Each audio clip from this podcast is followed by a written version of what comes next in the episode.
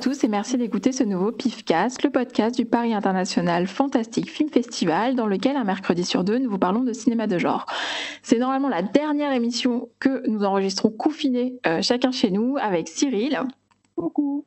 Xavier. Bonjour. Et Talal. Salut Véron. Euh, Laurent ne pourra pas être avec nous, malheureusement, mais il est chez lui, tout va bien, vous inquiétez pas.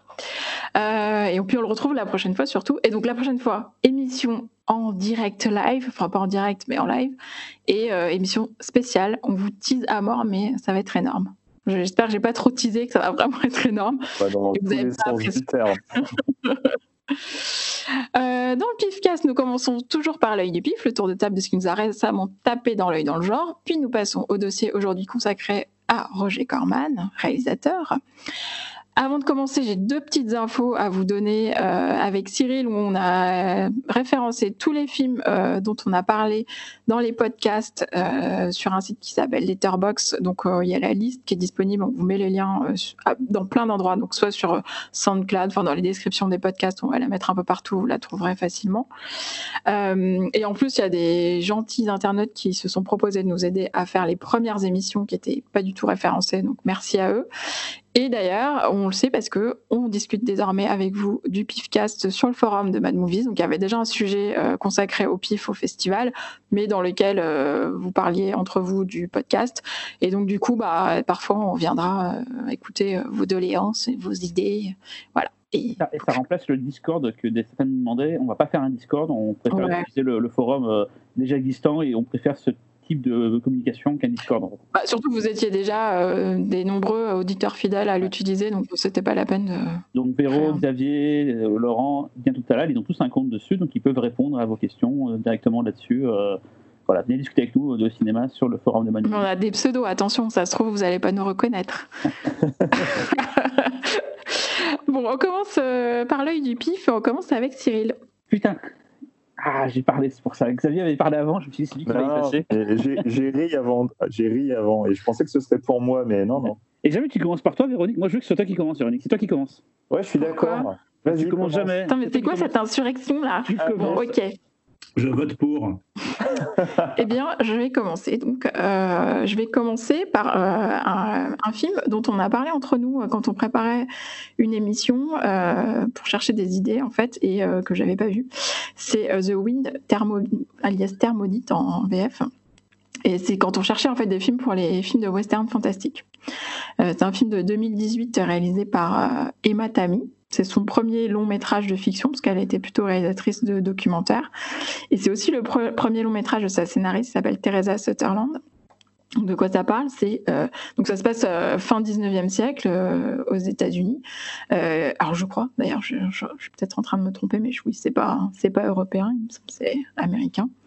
Donc c'est Lizzie et son mari qui habitent dans une ferme isolée dans la campagne. Donc vraiment, il y a que eux. euh, ils sont sur une plaine. Il y a leur, euh, il y a leur ferme. euh, ils habitent là tous les deux. Et en fait, il y a un autre couple qui vient, qui vient s'installer dans la ferme voisine. En fait, dès le début du film, on va, on va assister à un drame. Donc la, la- l'autre femme du couple est enceinte et elle se suicide. Et en fait, après, tout le film est construit comme des flashbacks. Donc il y a une espèce de temporalité double, voire triple euh, par moment, pour raconter en fait le quotidien euh, et le et le, vécu de Lizzie en fait qui se retrouve souvent seule euh, dans cette ferme avec ses peurs, euh, ses superstitions et qui en fait se sent menacée par une, une, une espèce de, force invisible. voilà. Donc, euh, comme je disais, voilà, c'est vraiment un western fantastique qui a été inspiré par la scénariste, par des, journaux intimes de femmes euh, qui devenaient folles dans ces, dans ces régions vraiment désertes, euh, à, à force de solitude, de monotonie, mais aussi à cause du vent, en fait. Donc, c'est pour ça que le, le titre original, c'est The Wind. Et je trouvais le film vraiment hyper intéressant et très prenant. Il y a, il y a une ambiance très pesante. Enfin, vraiment, euh, euh, il n'y a pas d'effet inutile. C'est, il y a une certaine euh, langueur euh, inquiétante. Euh, il y a deux, trois petits moments euh, vraiment flippants. Et euh, non, vraiment, je, je recommande le film. Euh, voilà, j'ai j'ai pas grand chose à dire de plus. C'est un premier film. Voilà, il est assez, il est assez sec. euh, voilà, mais euh, je sais pas si vous l'avez vu. Je l'ai Ouais, vu. Alors? Je laisse Xavier parler. Euh, bah, c'est un film, en fait, euh, je ne sais plus qui l'avait proposé pour l'émission Western, et euh, je me disais, oh bah tiens, c'est cool, oui, effectivement, j'y pensais plus du tout à ce film-là. Et euh, c'est, je pense que c'est pas Laurent d'ailleurs. J'en avais parlé en fait, je, je demandais si quelqu'un l'avait vu parce que ah, il m'intéressait beaucoup pour l'affiche, ouais. J'avais vu l'affiche, je me dit putain, ça a l'air cool comme ça. Puis voilà. Bah, c'est, un film qui est, qui est plutôt cool. Après, euh, c'est très euh, plus psychologique quand même. C'est, euh, voilà, c'est, pas vraiment un film fantastique euh, proprement parler, mais enfin bon, pour moi, c'est plus un film psychologique. Et c'est vrai que c'est, un film où en fait il y a beaucoup d'éléments qui vont être donnés tout de suite. Euh, et en fait, il n'y a pas vraiment de cette sorte de suspense. En fait, on cherche plutôt Mm. des réponses à des questions qui nous sont posées. Euh, mais après, euh, voilà, enfin après, quand les gens ont bien conscience de ça, je sais pas comment le film a été vendu. euh, parce que je crois qu'il est sorti juste en vidéo en France. Euh, S'il a été vendu en tant que film fantastique, film d'horreur ou autre, c'est pas vraiment ça. hein. Ouais, il est un peu présenté quand même comme un film euh, enfin, de frisson, tu vois. Ouais, il était à, Ouais, à Midnight d'ailleurs à Toronto. hein. À Milan, Ouais, mais c'est- ouais. Ouais, mais Dans les films plutôt c'est- foufou, quoi. euh, Un peu, Ouais, pff, film Alors, mais- c'est pas du tout foufou. Hein. Non, non, non, Ouais. je sais, mais, non, non, mais je sais, mais il était dans une section où il y a. c'est plus un, c'est plus un puzzle. Voilà. C'est plus un puzzle euh, où tu vas prendre des morceaux, tu vas essayer de, de, de, de reconstruire l'histoire et tout. Après, moi, perso, je trouve que l'ambiance, euh, elle est super. Moi, je, Ouais, je- non. je- franchement, moi, je trouve que c'est un, un chouette film. euh, J'ai beaucoup aimé. vraiment super ambiance. Et puis, puis ouais, enfin, du coup, tu sais, j'aime bien aussi ce type de film où on va te, te faire réfléchir à la position d'une personne à une époque donnée et tout, machin. C'est vrai que tu n'y as jamais pensé, mais c'est vrai que la, la- la femme seule, C'est ça, Euh, c'est un point de vue West, inédit, euh, quoi. Ouais. tu te dis, euh, waouh, ah ouais, quand même, c'est un peu chaud quand même. C'est un peu chaud. C'est vrai que souvent, on part, on part en cavalcade avec euh, les hommes qui font leur. Ouais, c'est ça, ouais. Et puis, en fait, la femme qui reste seule, il lui arrive des choses aussi, en fait. Mm, mm, mm. Euh, Cyril, ton film, du coup? Je peux reprendre le pouvoir, merci. Et moi, The Win, j'avais pas trop aimé, voilà, juste pour dire que. ah, tu l'avais vu, pardon. Oui, je m'étais un peu fait chier. Mais belle photo et je me souviens d'un travail sur le son vraiment bien, bien, bien appliqué. Il y avait vraiment un. euh, sur le son, il était, était très, enfin, très travaillé, quoi. Mais bon, à part ça, je m'étais quand même bien, bien, bien fait chier. Euh, Mais- ça m'étonne pas. oui, voilà. Mais c'est pas que c'est pas que c'est nul, hein, c'est juste C'est- voilà. Ouais, ouais, c'est toi. Et moi, voilà. quelque part, quelque part euh, après, c'est, je, je vais très loin dans l'idée, attention, mais il y a un petit côté euh, The Lighthouse dedans. Ouais, pas faux, Léger. ouais. Voilà, tu vois, c'est, C'est euh, un film sur l'attente, en fait. hein. c'est ça. Et attention, hein, pas le camping, hein, euh, l'attente. euh, attendre. Allez, vas-y, parle de ton film, Cyril. Donc, alors moi, c'est le même délire que, que Véronique. Non, c'est c'est un film dont j'ai eu l'idée, euh, je me suis dit, tiens, j'ai jamais vu ce film-là, et j'ai envie de le voir depuis des années. Et en fait, en le voyant, je me suis dit, merde, en fait, je l'avais déjà vu. Mais bon, c'est pas grave, ça m'a rafraîchi l'esprit. C'est un film qui est considéré comme beaucoup comme étant le meilleur euh, Batman jamais fait. Duquel je parle? Je suis des années 60. Ah non, ça pour moi, c'est le meilleur euh, ever. Mais non, non, mais vraiment, sérieusement, moi, je trouve que le Batman de Le 2005, défi, le défi. Euh, Le défi, ouais. Non, un Batman euh, pakistanais, euh, une copie, euh, une belle Non, copie non, d'un je, Batman. je suis très, je suis très sérieux en plus. C'est vraiment considéré comme beaucoup comme étant. euh, c'est avant que les Nolan sortent. Il était considéré comme beaucoup comme le meilleur Batman jamais fait. Bon, je vois que vous ne le trouvez pas. défi, hein. Non, c'est Batman non, non, contre, non, le, non, contre le le film fantôme masqué. Voilà, mais c'est ça. oui, mais oui. Ah, quoi c'est- le film d'animation Ouais, c'est ça, voilà. C'est taré, Cyril, parce que je suis en train de me refaire la série originale, là, parce qu'elle est, sortie en Blu-ray là, il y a, je sais pas, il y a un an ou deux. Et, euh, c'est drôle, je, pense, je, je pensais parler aussi de Batman, la série, donc euh, c'est cool.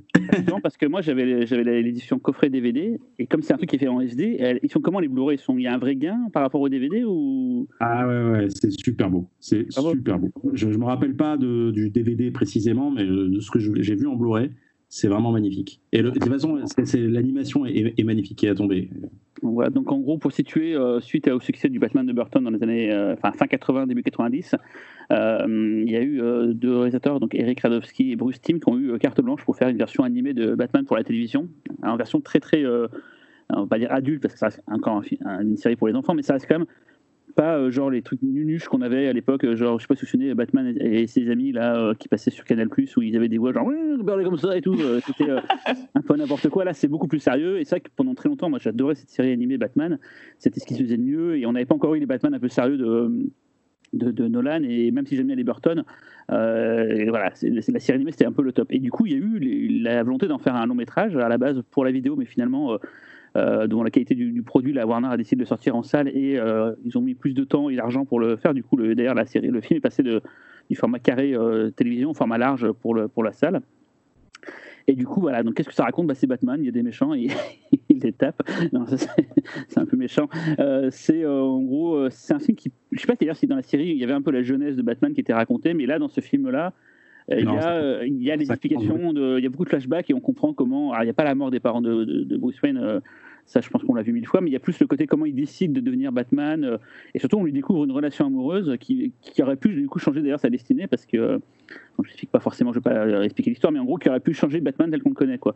Donc, c'est plutôt intéressant d'un point de vue scénaristique. Et en fait, dans le monde présent, donc il y a ces flashbacks, il y a un fantôme masqué, donc le, un tueur qui arrive et qui, qui tue des gens de la pègre. Donc, il les tue vraiment, là où Batman ne tue jamais personne, lui, il les tue. Et les, comme il a plus ou moins l'apparence de Batman, tout le monde pense que c'est Batman qui tue. Du coup, Batman est traqué. D'ailleurs, il y a un passage où il se fait tirer dessus qui, fait beaucoup penser au passage de Robocop quand la police se retourne contre, Robocop, où il, est chassé du coup par les, forces du bien, quoi, on va dire. C'est un film très très beau, c'est que euh, toute la magie qu'il y avait dans, le dessin animé euh, original, c'est-à-dire des, lignes purées, de l'art nouveau, des, vraiment un travail sur les décors, sur les, véhicules, surtout j'adore les véhicules dans, dans ce Batman, c'est toujours aussi travaillé. Il y a, on sent que les réalisateurs se sont fait plaisir parce que par exemple pour les il y a tout un il y a ceux qui font des soudés c'est les, les, les, patrons d'un de mafia. Et il a pris des voix de cinéma. Il a pris Dick Miller il a pris Stacy Skitch il a pris hey, Big Doga enfin il a vraiment pris des, des vieux de la vieille pour faire les voix de euh, de ces différents euh, euh, chefs de gang. Et voilà. C'est vraiment je trouve un, un, amour du, du, film noir fait par réalisateur le temps d'un dessin animé. Et c'est vrai que pendant très longtemps j'entendais toujours parler des gens qui disaient voilà c'est vraiment un des meilleurs Batman jamais fait. Et effectivement, même si je suis peut-être pas un cap dessus, en le revoyant aujourd'hui, je me suis dit, finalement, c'est bien, mais c'est pas non plus, faut pas, faut pas déconner. C'est quand même du bel ouvrage, c'est fait sérieusement. Euh, euh, il y a des bastons, euh, comme on en voit peu d'ailleurs dans les films, ils sont vraiment bien foutus. Il y a beaucoup d'action. Enfin, voilà. A une très belle musique d'ailleurs de Shirley Walker. alors, Shirley Walker, on la connaît pour la musique des destinations finales, mais c'est elle qui avait surplanté Carpenter sur L'homme invisible et Los Angeles 2013, celle qui avait composé les, les, les musiques de ces deux films-là. Donc voilà, et euh, que dire d'autre? Bah, euh, Kevin Conroy, donc, qui fait la voix de Batman, Mark Hamill qui fait la voix de, de comment s'appelle le Joker, et euh, c'est rigolo, la musique de fin du film est chantée par Tia Carrère. Voilà, c'est rigolo. Je ne la remets pas du tout, mais. Tia Carrère, c'est. World. ah oui Mais Vanessa, non, c'est pas, pas Vanessa, comment s'appelle euh... Cassandra, Cassandra. Cassandra, mais Cassandra, c'est Tia Carrère qui joue aussi dans un truc. Euh, eh oui, dans Cinefox. Voilà, Cinefox, voilà, c'est ça. Cinefox, l'aventurière. Donc elle chante à la fin, je lui dit tiens c'est marrant, c'est qui qui chante Et j'avais vu la fin du générique, Tia Carrère, je dit putain d'accord, ok. Elle chantait déjà dans Wayne's World d'ailleurs. Ah oui c'est vrai qu'elle celle qui chantait ouais. Room Bleeds. C'est vrai, c'est vrai. Donc voilà, je, je, je bah, apparemment euh, tu l'as vu, je sais pas si Véronique et les l'ont vu. Non. Ah ouais, je l'ai vu, moi évidemment moi, je suis, je suis, non, mais moi, je suis super fan de la, de la série animée. Euh, les, les, films Batman, euh, ils, sont, ils sont super. Alors, moi, perso, effectivement, ce que je préfère, c'est le fantôme masqué. Mais j'aime bien aussi le Batman et Mr. Freeze.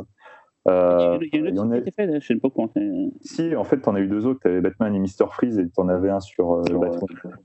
Euh, j'ai pas vu celui sur Batwoman. Par contre, j'ai vu celui Batman et Mr. Freeze.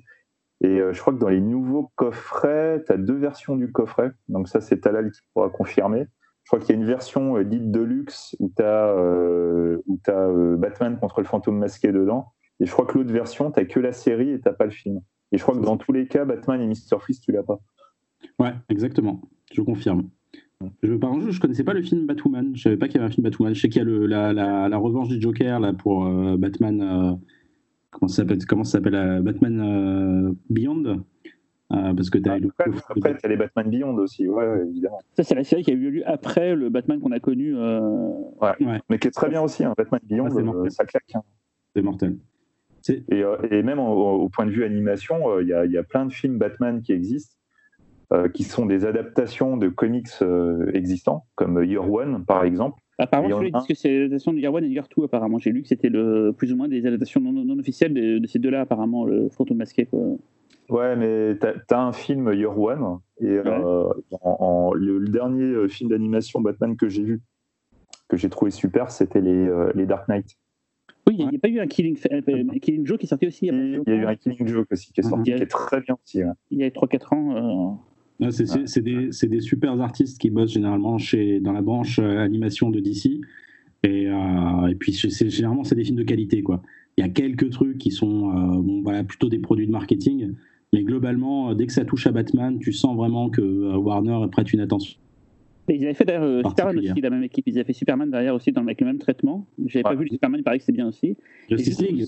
Les Superman, ils sont bien. Tu as la, mort de Superman qui est super, vraiment. Et tu as, euh, as, les Justice League aussi qui sont très bons. Tu as la série de Justice League qui est, qui est, aussi plus ou moins par la même équipe, qui est, qui est très très bien aussi. vraiment, c'est en termes de qualité, euh, c'est vraiment le haut du panier en licence Batman en audiovisuel.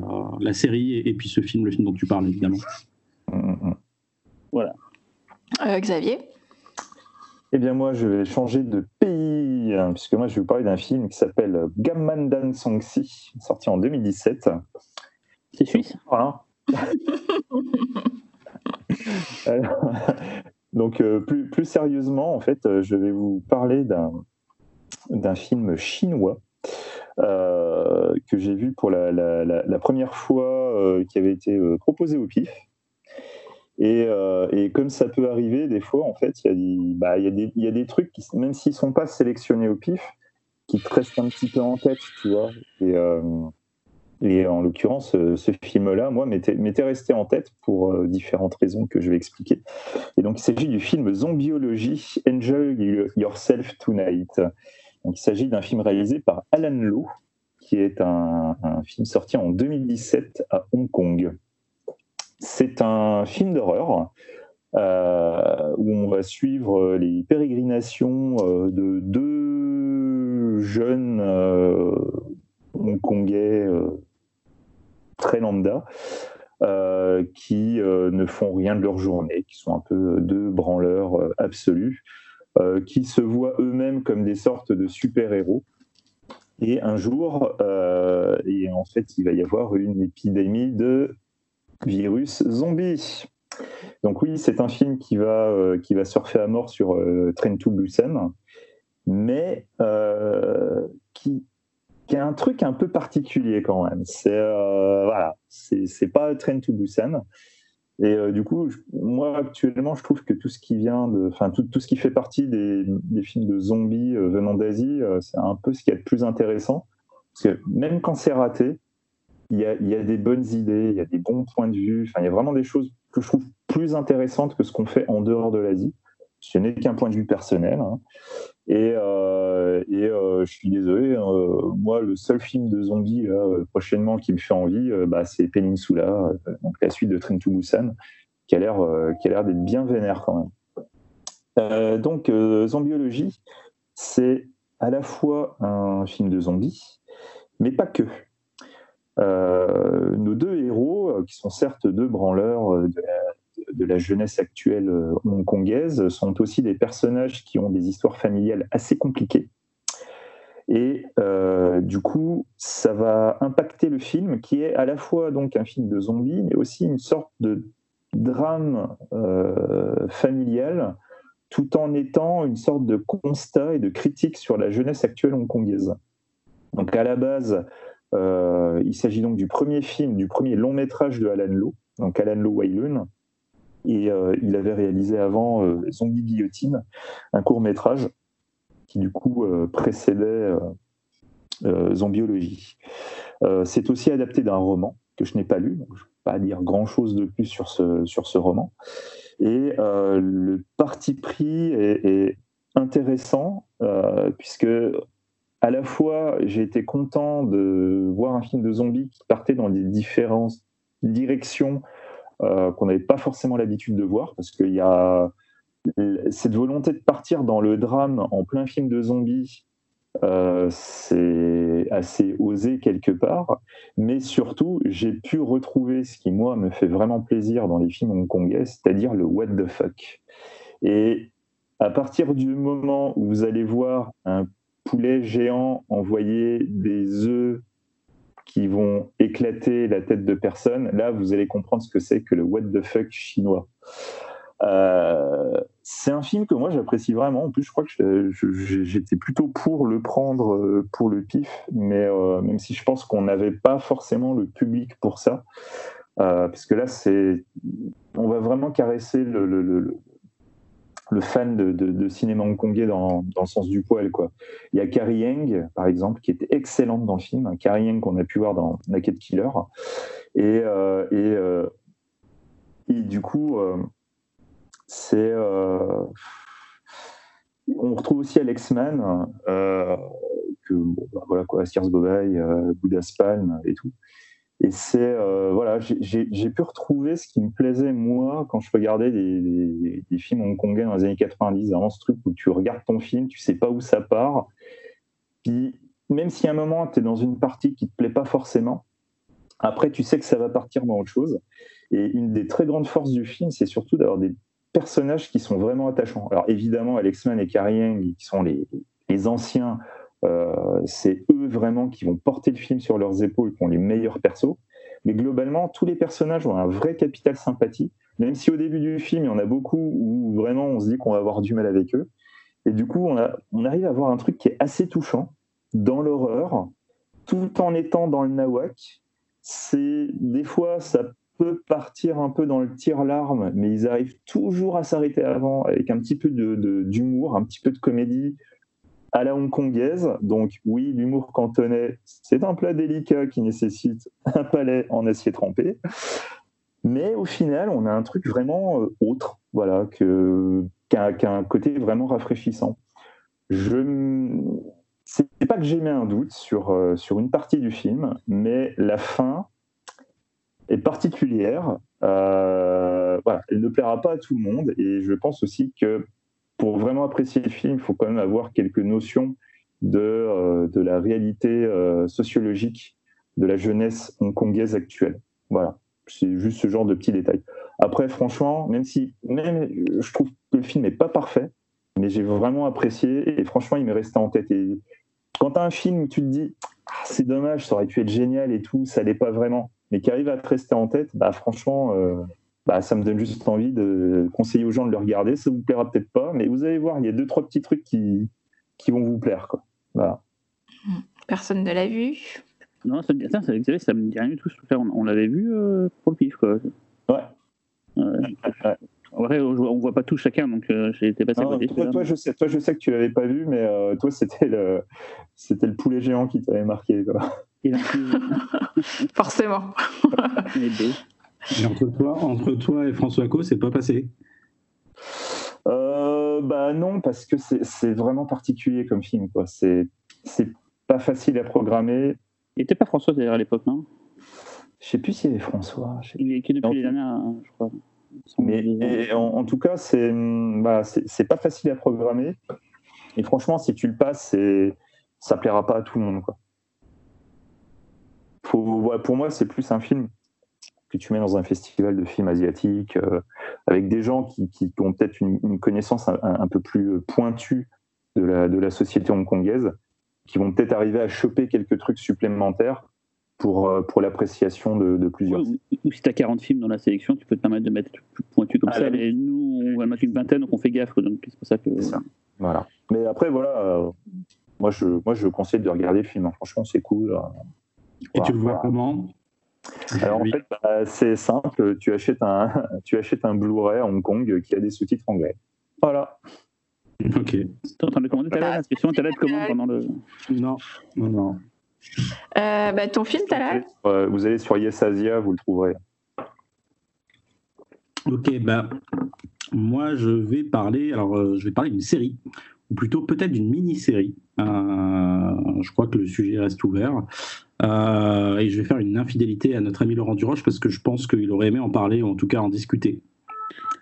Là. J'avais il avait qu'à être là, effectivement. Et, euh, et puis en plus, bah, j'avais pas trop le choix parce que c'est l'un des derniers trucs que j'ai vu en ce moment. Comme je vois, en ce moment, je suis en train de me faire un cycle particulier pour le Pifcast. Je vais pas en parler maintenant, mais donc voilà. Donc du coup, je me suis rabattu là-dessus. Euh, donc c'est une série d'Alex Garland qui s'appelle Devs. Hey. Euh, toute récente, qui, qui, date, je crois, de mars, qui a été diffusée aux États-Unis à peu, à peu près en même temps sur Canal. Depuis le mois de mars dernier. donc c'est une série Hulu, enfin une association entre Hulu et FX, donc la branche de Fox.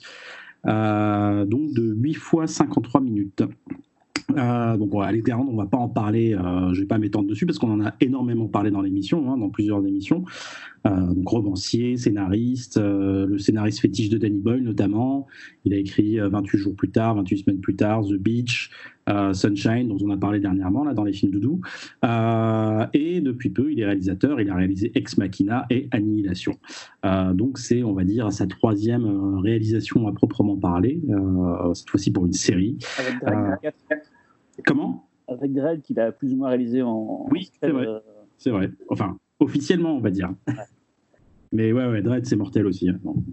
Euh, donc voilà, et là-dessus, il écrit et réalise tous les épisodes de la série. Donc de quoi ça parle, euh, Devs? C'est Lily Chen, une ingénieure informaticienne employée chez Amaya, donc Amaga, c'est, euh, on va dire, le gros Google euh, avec de fictif de cette série, euh, qui se retrouve donc en danger de mort le jour où son petit ami est engagé dans la, dans la même boîte. Voilà et il est engagé pour travailler sur un mystérieux programme intitulé Devs. Voilà, je ne vais pas en dire plus parce que le pilote. Euh, il ne faut vraiment pas en dire plus, je pense. Ouais, ouais, ouais. ouais. Surtout, surtout je, regardais un peu les pitchs sur le net et je me disais, putain, il grille, il grille tout de suite euh, les cartouches, c'est dommage. Donc, ouais, voilà, je pense pas qu'il faut en dire plus. Euh, ce que je peux vous dire par contre, c'est que c'est une série qui va mélanger thriller, une petite pincée de thriller, pas mal de physique quantique, c'est même le cœur du sujet, et beaucoup, voire énormément de philosophie. Donc, euh, moi personnellement, j'y suis allé euh, parce que bon, Laurent m'avait dit que c'était vachement bien, et en plus euh, parce que c'est surtout parce que c'est Garland en fait. Et pour l'instant, bah, je suis assez fan de tout ce qu'a fait Garland.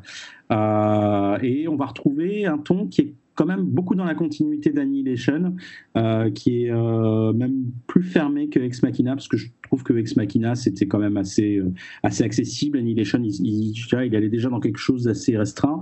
Et puis là, il, va, il continue dans cette, dans cette, dans cette voie-là, parce que la série est globalement assez lente. c'est jamais poseur, mais c'est très penseur, pour le coup. Et euh, ce que je reproche, alors moi je suis très tiède, hein, je veux dire, sur cette série. Peut-être que ça va être intéressant d'en parler avec toi, Véro, parce que vraisemblablement tu l'as vu. Euh, euh, y a une dimension thriller qui est un petit peu forcée. Euh, et tu sens, tu sens très vite que c'est pas ce qui intéresse Garland, en fait. C'est pas là son sujet de base. Lui, il est vraiment dans le débat philosophique. Et on a au fur et à mesure de cette série, quand même, qui est super intrigante, cette, cette volonté de complexifier les choses, là où tout pourrait être plus simple. Et j'avais l'impression, en tout cas moi, que euh, Garland s'est retrouvé un peu esclave du format. Euh, qui est plus à l'aise avec le long métrage parce que euh, voilà ça, s'étire et, et, puis on va mettre alors pas des suspens à la Lost hein, pas du tout on est très très loin de ce genre de, série mais euh, voilà on va on va donner du mystère en fait. On va pas donner des réponses tout de suite et est-ce qu'on va en donner ça je sais pas je vais pas trop en dire non plus voilà. Donc voilà et puis cette sensation aussi de d'avoir déjà vu euh, des films euh, avec qui vont aborder justement la thématique de la physique quantique, euh, mais avec plus de fluidité. moi, j'ai l'impression que j'ai eu le sentiment, en tout cas, que la série se prenait beaucoup trop au sérieux et que ça se touchait pas mal la nouille entre nous. pourquoi? Parce que elle va beaucoup appuyer dans la symbolique à tel point que par moment, bah, l'impression que ça devient un peu lourd. Voilà. Euh, et puis ce qui va pas faciliter ça, en tout cas moi ça m'a fait ça, c'est euh, le côté euh, peu attachant des personnages. Euh, ils sont pas antipathiques, je dirais pas ça. Euh, mais il y, a une telle froideur en fait. Euh, ils sont tous froids, ils font un peu, à peu près tous la gueule. Euh, et du coup, bah, je sais pas, il y a, y a, une distance en fait que j'ai constamment eu avec avec les personnages de cette série. Ah, d'ailleurs, il y a des, y a des, quand même des très bons comédiens. Hein. C'est, vraiment des, quand, je, quand je dis que ça marche pas top, en tout cas pour moi au niveau des personnages, c'est, pas les comédiens parce qu'ils ont, ils sont vraiment bien. C'est plus l'écriture. Euh, il y a cette comédienne que je ne connaissais pas, apparemment qui était dans Annihilation, je me rappelle pas, qui est le rôle principal donc de la série, qui joue. Euh, comment? Elle est dans Ex Machina aussi. Elle est dans Ex Machina? Ah, putain, je me rappelle même pas. Bah, elle s'appelle euh, Sonoya Mizuno. Alors, c'est une comédienne d'origine japonaise euh, qui est vraiment bien. En tout cas, il a son personnage devient assez rapidement fascinant. Euh, et il y a Nick Offerman que vous connaissez si vous êtes amoureux de Parks and Recreation. Je sais qu'il y en a beaucoup. c'est un comédien surtout connu pour la en télé, un peu moins au cinéma, même si il a il a beaucoup de, gros second rôles, notamment dans des comédies. C'est un mec qui vient donc plus de la comédie plutôt que du drame. Et là, pour le coup, il est vraiment dans un contre-emploi. donc voilà. Mais malgré tout, hein, je trouve là, j'ai pas mal de critiques assez négatives. Je trouve qu'il y a quand même un charme qui opère quelque part. Euh, peut-être cette DA euh, ultra minimaliste, mais, mais quand même très précise. Euh, et tu as vraiment des beaux instants de fulgurance. ce que je disais, c'est pas poseur, mais avec des plans tout simples, parfois des cadres, un personnage de profil un peu à contre-jour. Il y a quelque chose qui, il y a quelque chose qui, qui, marche bien, quoi. C'est voilà. Donc la, réalisation est vraiment bien foutue globalement au plus près des personnages. Vraiment, tu sens vraiment, et c'est la force de Garland, ça, tu le sentais déjà dans Ex Machina ou même dans Annihilation. Dans Annihilation euh, il, va vraiment capturer l'âme euh, et leur grâce, et c'est ça, qui, c'est ça qui, touche, en fait, qui réussit à toucher. Et, au-delà de ça, je trouve que la série a une vraie identité. Euh, je parlais de ce côté froid. ça peut être aussi ça peut être aussi positif. En tout cas, dans le cas de cette série précisément, ça marche assez positivement parce qu'il y a une sorte de chaleur étrange, paradoxalement, qui s'y dégage. Je trouve ça assez cool. Euh, et, on, voilà, et puis on s'accroche. Moi, j'ai quand même regardé les 8 épisodes en 8 jours parce que tu as envie de savoir, tu veux avoir des réponses. Voilà. Euh, bon, après, voilà, à la fin, malgré tout, il y a un petit côté tout ça pour ça qui m'a un peu laissé de marbre. Mais euh, voilà, je suis pas, euh, je suis pas négatif. Euh, je suis pas non plus emballé. je sais qu'il y a plein de gens qui sont emballés. Je comprends pas trop. Je crois que bon voilà, il y a, il y a vraiment beaucoup de branlettes, mais mais voilà, c'est bien ça. Ça vaut le coup. Regardez-le et surtout si vous aimez Garland, l'art SF, même si pas complètement de l'art SF, regardez, ça va vous plaire. Alors, je suis pas du tout d'accord avec toi. je trouve pas du tout que ce soit de la branlette, mais alors vraiment au contraire. C'est dithyrambique, hein. tout le monde. Alors, tout le monde est vraiment dithyrambique sur la série. Hein. Ouais, mais je, tu vois, euh, comparé à Leftovers, par exemple, euh, dont on parlait il y a peu, je trouve que c'est moins de la branlette euh, que The Leftovers. En fait, je trouve ah, que justement, il, a, il, se laisse pas coincer par le format parce que du coup, il y a cette, cette froideur, comme tu dis, qui est qui est pas qui est là en fait non pas pour pour être condescendant ou distant avec le spectateur mais justement pour rendre un peu plus intérieur euh, le vécu des personnages. Et comme tout le film enfin toute la, série parle de ça euh, c'est aussi l'intériorisation de, de, de, ce qui nous ce qui nous anime en fait euh, enfin si je résume un peu. Enfin moi je trouve ça je trouve ça hyper touchant c'est-à-dire qu'il passe par un, un biais de hard SF et de de science et de technologie pour parler de ce qui anime vraiment euh, les humains en fait. Et, euh, et, je trouve que c'est fait de manière plutôt euh, délicate et justement pas. Euh, ça aurait pu être très très lourd quoi. Et c'est pour ça que je fais la comparaison avec The Leftovers parce que The Leftovers il y a quand même des mécaniques beaucoup plus mélodramatiques. Là il n'y a pas ça justement. Il évite complètement ça alors qu'il y avait moyen de le faire. Et, euh, et, du coup, en utilisant ces, personnages-là, et en même temps, je trouve que ces personnages-là, moi, j'en ai pas vu ailleurs des personnages-là qui ont des vraies histoires, en fait. Euh, euh, enfin, je j'ai pas envie de raconter ce qui se passe, mais un détail, par exemple, qui spoil rien du tout, par exemple, le fait que la fille, elle est un ex-petit copain, je trouve que c'est rarement des choses qui, qui, ont vraiment une utilité et un sens euh, dans des histoires euh, à la télévision euh, dans, ou au cinéma, en fait. Et là, ça a vraiment un sens et ça a vraiment une utilité dans sa construction à elle, dans sa construction à lui, dans l'histoire en général. ça a l'air de rien, mais c'est des petits détails que je trouve assez brillants et, et c'est pour mmh. ça que c'est pas en lettre, je trouve, ce qu'il fait. Et, et alors, l'apparat, effectivement, visuel peut paraître euh, un peu surfait parce que le, tout est léché. Enfin, visuellement, voilà, c'est très bien filmé. Il y a souvent des mouvements de caméra assez lents. Euh, les effets spéciaux sont parfaits. Et l'esthétique, en plus, mais ça fait partie aussi de ce que ça raconte. Il n'y a rien qui dépasse. Tout est propre, tout est net, etc. Mais, mais du coup, voilà, ça participe du propos. Donc, pour moi, c'est pas du tout, pas du tout annexe et c'est pas du tout euh, voilà. Moi, j'ai vraiment, enfin, c'était ma, ma, série de début de confinement, donc c'est peut-être aussi pour ça que je l'ai surinvesti émotionnellement. Mais, euh, mais euh, j'avais vraiment suivi semaine par semaine en même temps que les diffusions aux US. Et, euh, et, vraiment, j'étais à chaque fin d'épisode, il y a quand même un, un, certain suspense, comme tu dis, il y a quand même un côté thriller qui fait qu'on a envie de savoir la suite, donc ce qui est aussi pas mal vu le rythme général de, de la série. Non, vraiment, enfin, moi, c'est une des meilleures séries que j'ai vues cette année, vraiment. Quoi. Et je l'ai conseillé à Xavier parce que effectivement, moi, je trouve qu'il y a un côté hard SF euh, qui est quand même bien, bien réussi. Voilà. Et je ne pas, je ne l'ai toujours pas regardé. Parce que je n'ai pas eu le temps. Voilà, j'ai honte. La, à moitié recommandée, peut-être que tu vas te jeter dessus, c'est ça? Je, pense, je, pense, que ça va te plaire, Xavier, te connaissant un peu, je crois que ça va te plaire. Mais, euh, et je suis d'accord avec tout ce que tu as dit, Véro, hein, il y a beaucoup de choses justes.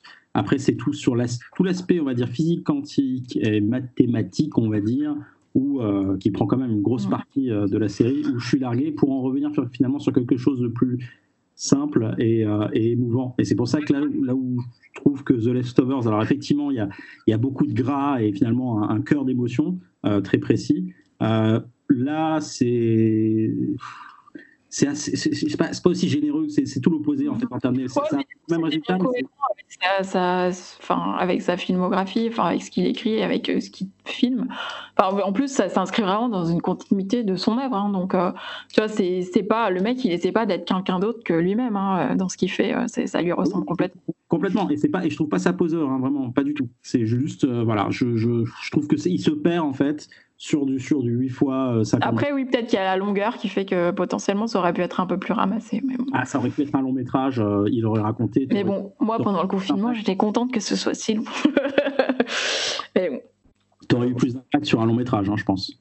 Euh, Comment moi, vous m'avez parlé de mathématiques et de, physique quantique, c'est bon, vous m'avez eu. Hein. Par contre, à mon avis, Cyril, c'est pas pour toi.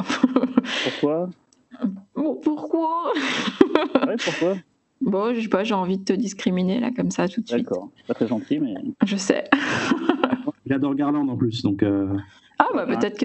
Bah, j'ai rien compris. je voulais l'avoir, les visuels sont plutôt beaux, mais j'ai pas eu le temps. Mais bon bah ça se trouve je me trompe. Hein, ouais.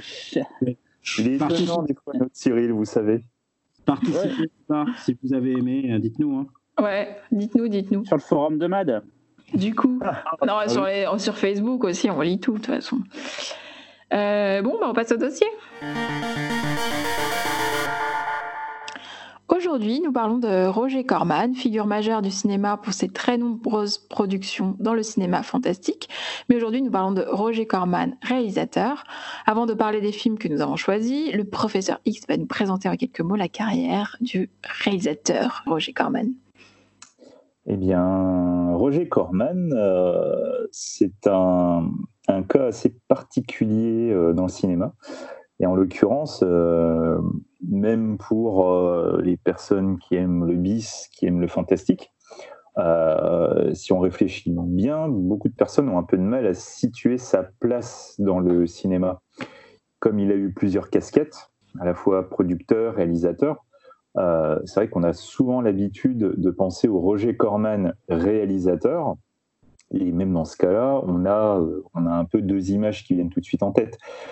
C'est à la fois le producteur qui n'a jamais perdu d'argent, c'est un, producteur qui a euh, réalisé beaucoup de séries Z, euh, toujours dans l'économie, dans la rapidité, mais L'autre image qu'on a, c'est aussi celui d'un producteur qui a du nez, un producteur bienveillant, le producteur qui a pu lancer les carrières de Coppola, de Scorsese, de Nicholson. Dans la réalité, euh, Corman a quand même euh, quasi 400 euh, films à la production, une cinquantaine à la réalisation.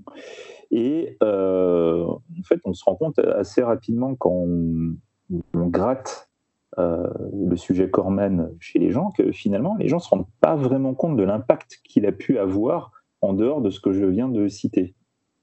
Donc, euh, Corman, euh, c'est quelqu'un qui s'est construit au fur et à mesure de sa vie, qui, donc du coup, il est né en, 1926 à Détroit. Il a grandi dans une famille, il a un frère. Et, et un des premiers des premières choses qu'on peut noter en fait chez lui, c'est en fait son père qui était ingénieur et qui avait un, sens certain pour gérer l'argent. Euh, lorsqu'il y a eu la Grande Dépression du, début des années 30, il a réussi à, garder la tête hors de l'eau.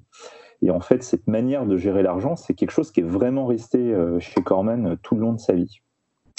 L'autre chose qui, a aussi qui est important de noter, c'est qu'en fait, ses parents ont toujours voulu parce que lui et son frère privilégient les études, et, mais surtout privilégient les études non pas pour comme ça se faisait souvent à l'époque, trouver très rapidement un travail et tout de suite gagner de l'argent.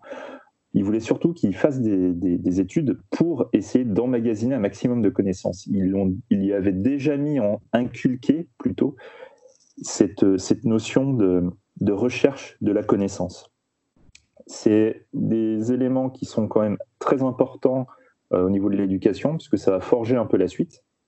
À l'université, euh, lorsqu'il va étudier, euh, il va avoir la chance de, côtoyer des descendants de, des, grandes familles de, producteurs, en l'occurrence par exemple la famille Warner. Donc lui, à la base, il, fait des études en sciences et en fait, il se destine à un futur d'ingénieur.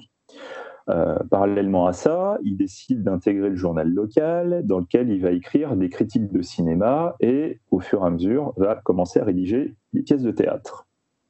Quand il a fini ses études en 1943, il devient euh, littéralement euh, ingénieur, il va intégrer l'armée et il va devenir apprenti ingénieur dans la Navy jusqu'au moment où il sera démobilisé. Tout ce côté ingénierie c'est un élément qui va être extrêmement important pour sa gestion de toute la partie technique du cinéma, le tournage à proprement parler et la post-production. Ensuite, il va reprendre ses études, mais cette fois plus axé sur le cinéma. Il va apprendre beaucoup de choses, y compris sur la, direction d'acteurs. Et en, 1948, euh, il va trouver son premier poste. Donc, c'est un poste de coursier à la Fox, et au fur et à mesure, euh, du fait que c'est quelqu'un qui va montrer une certaine ardeur à la tâche, euh, il va devenir correcteur de scénario.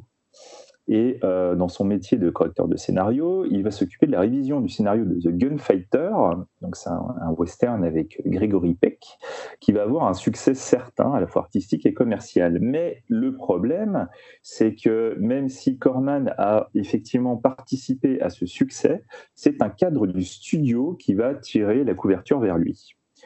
Donc de cette expérience, il va en retirer quelque chose d'assez amer et il va décider de reprendre ses études avant de partir pour la France. En France, il va découvrir un autre type de cinéma. Et euh, lorsqu'il revient aux États-Unis, il va décider de retenter sa chance dans le cinéma. Et au fur et à mesure, il va réussir à vendre un scénario à l'œil d'artiste. Donc, il s'agit du scénario en 1954 donc de Highway Dragnet, et euh, c'est un film qui a son petit succès, donc qui permet vraiment de, faire rentrer euh, Corman dans le milieu du cinéma.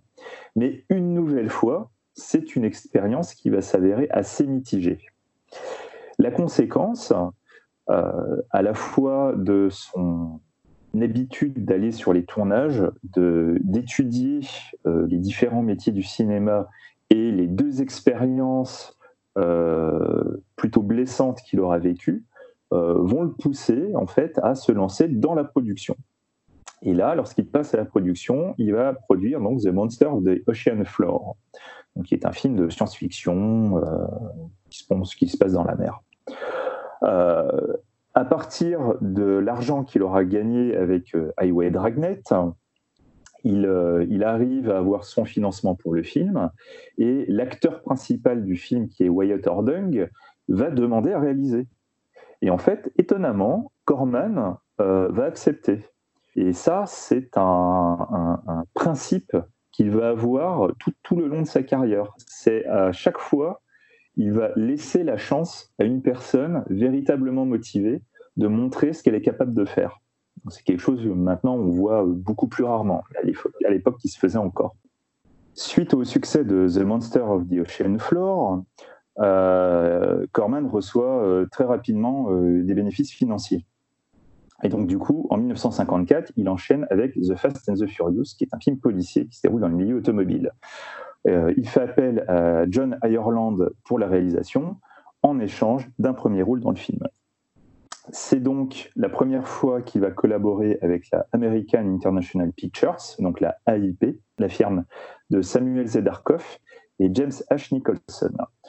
Ceux-ci s'engagent à distribuer au moins les deux, films, les deux prochains films de Corman. Et du coup, sur le film suivant, Corman décide de faire sa première réalisation. Donc, il s'agit du western Five Guns West en 1955. Et en fait, bah, ce qui l'a poussé à réaliser est finalement une raison très simple. C'est quelque chose qu'il avait depuis très longtemps en tête. Et sur The Fast and the Furious, Corman avait été réalisateur de seconde équipe. Donc malgré tout le bien qu'il a pu penser des réalisateurs avec qui il a travaillé lorsqu'il était producteur, euh, il a très souvent pensé qu'il était capable de faire mieux. Donc euh, cet état d'esprit, en fait, il le tient de, tout le temps où il a été, euh, en l'occurrence à la Fox, il a beaucoup traîné sur les tournages, il a beaucoup observé, il a appris les, différents métiers qu'il pouvait y avoir, et, de là, finalement, il va acquérir une, certaine stature, on va dire, qui va le pousser à, euh, se lancer dans la réalisation. Là-dessus, euh, dira plus tard qu'en fait c'était une excellente idée, puisque sa, casquette de producteur et sa casquette de réalisateur vont se nourrir l'une l'autre. En tant que réalisateur, il sait ce qu'un producteur va attendre, il sait ce dont un producteur a besoin. Et surtout, il va savoir quelles sont les contraintes budgétaires. Et en tant que réalisateur, il va savoir très rapidement comment gagner du temps, gagner de l'argent.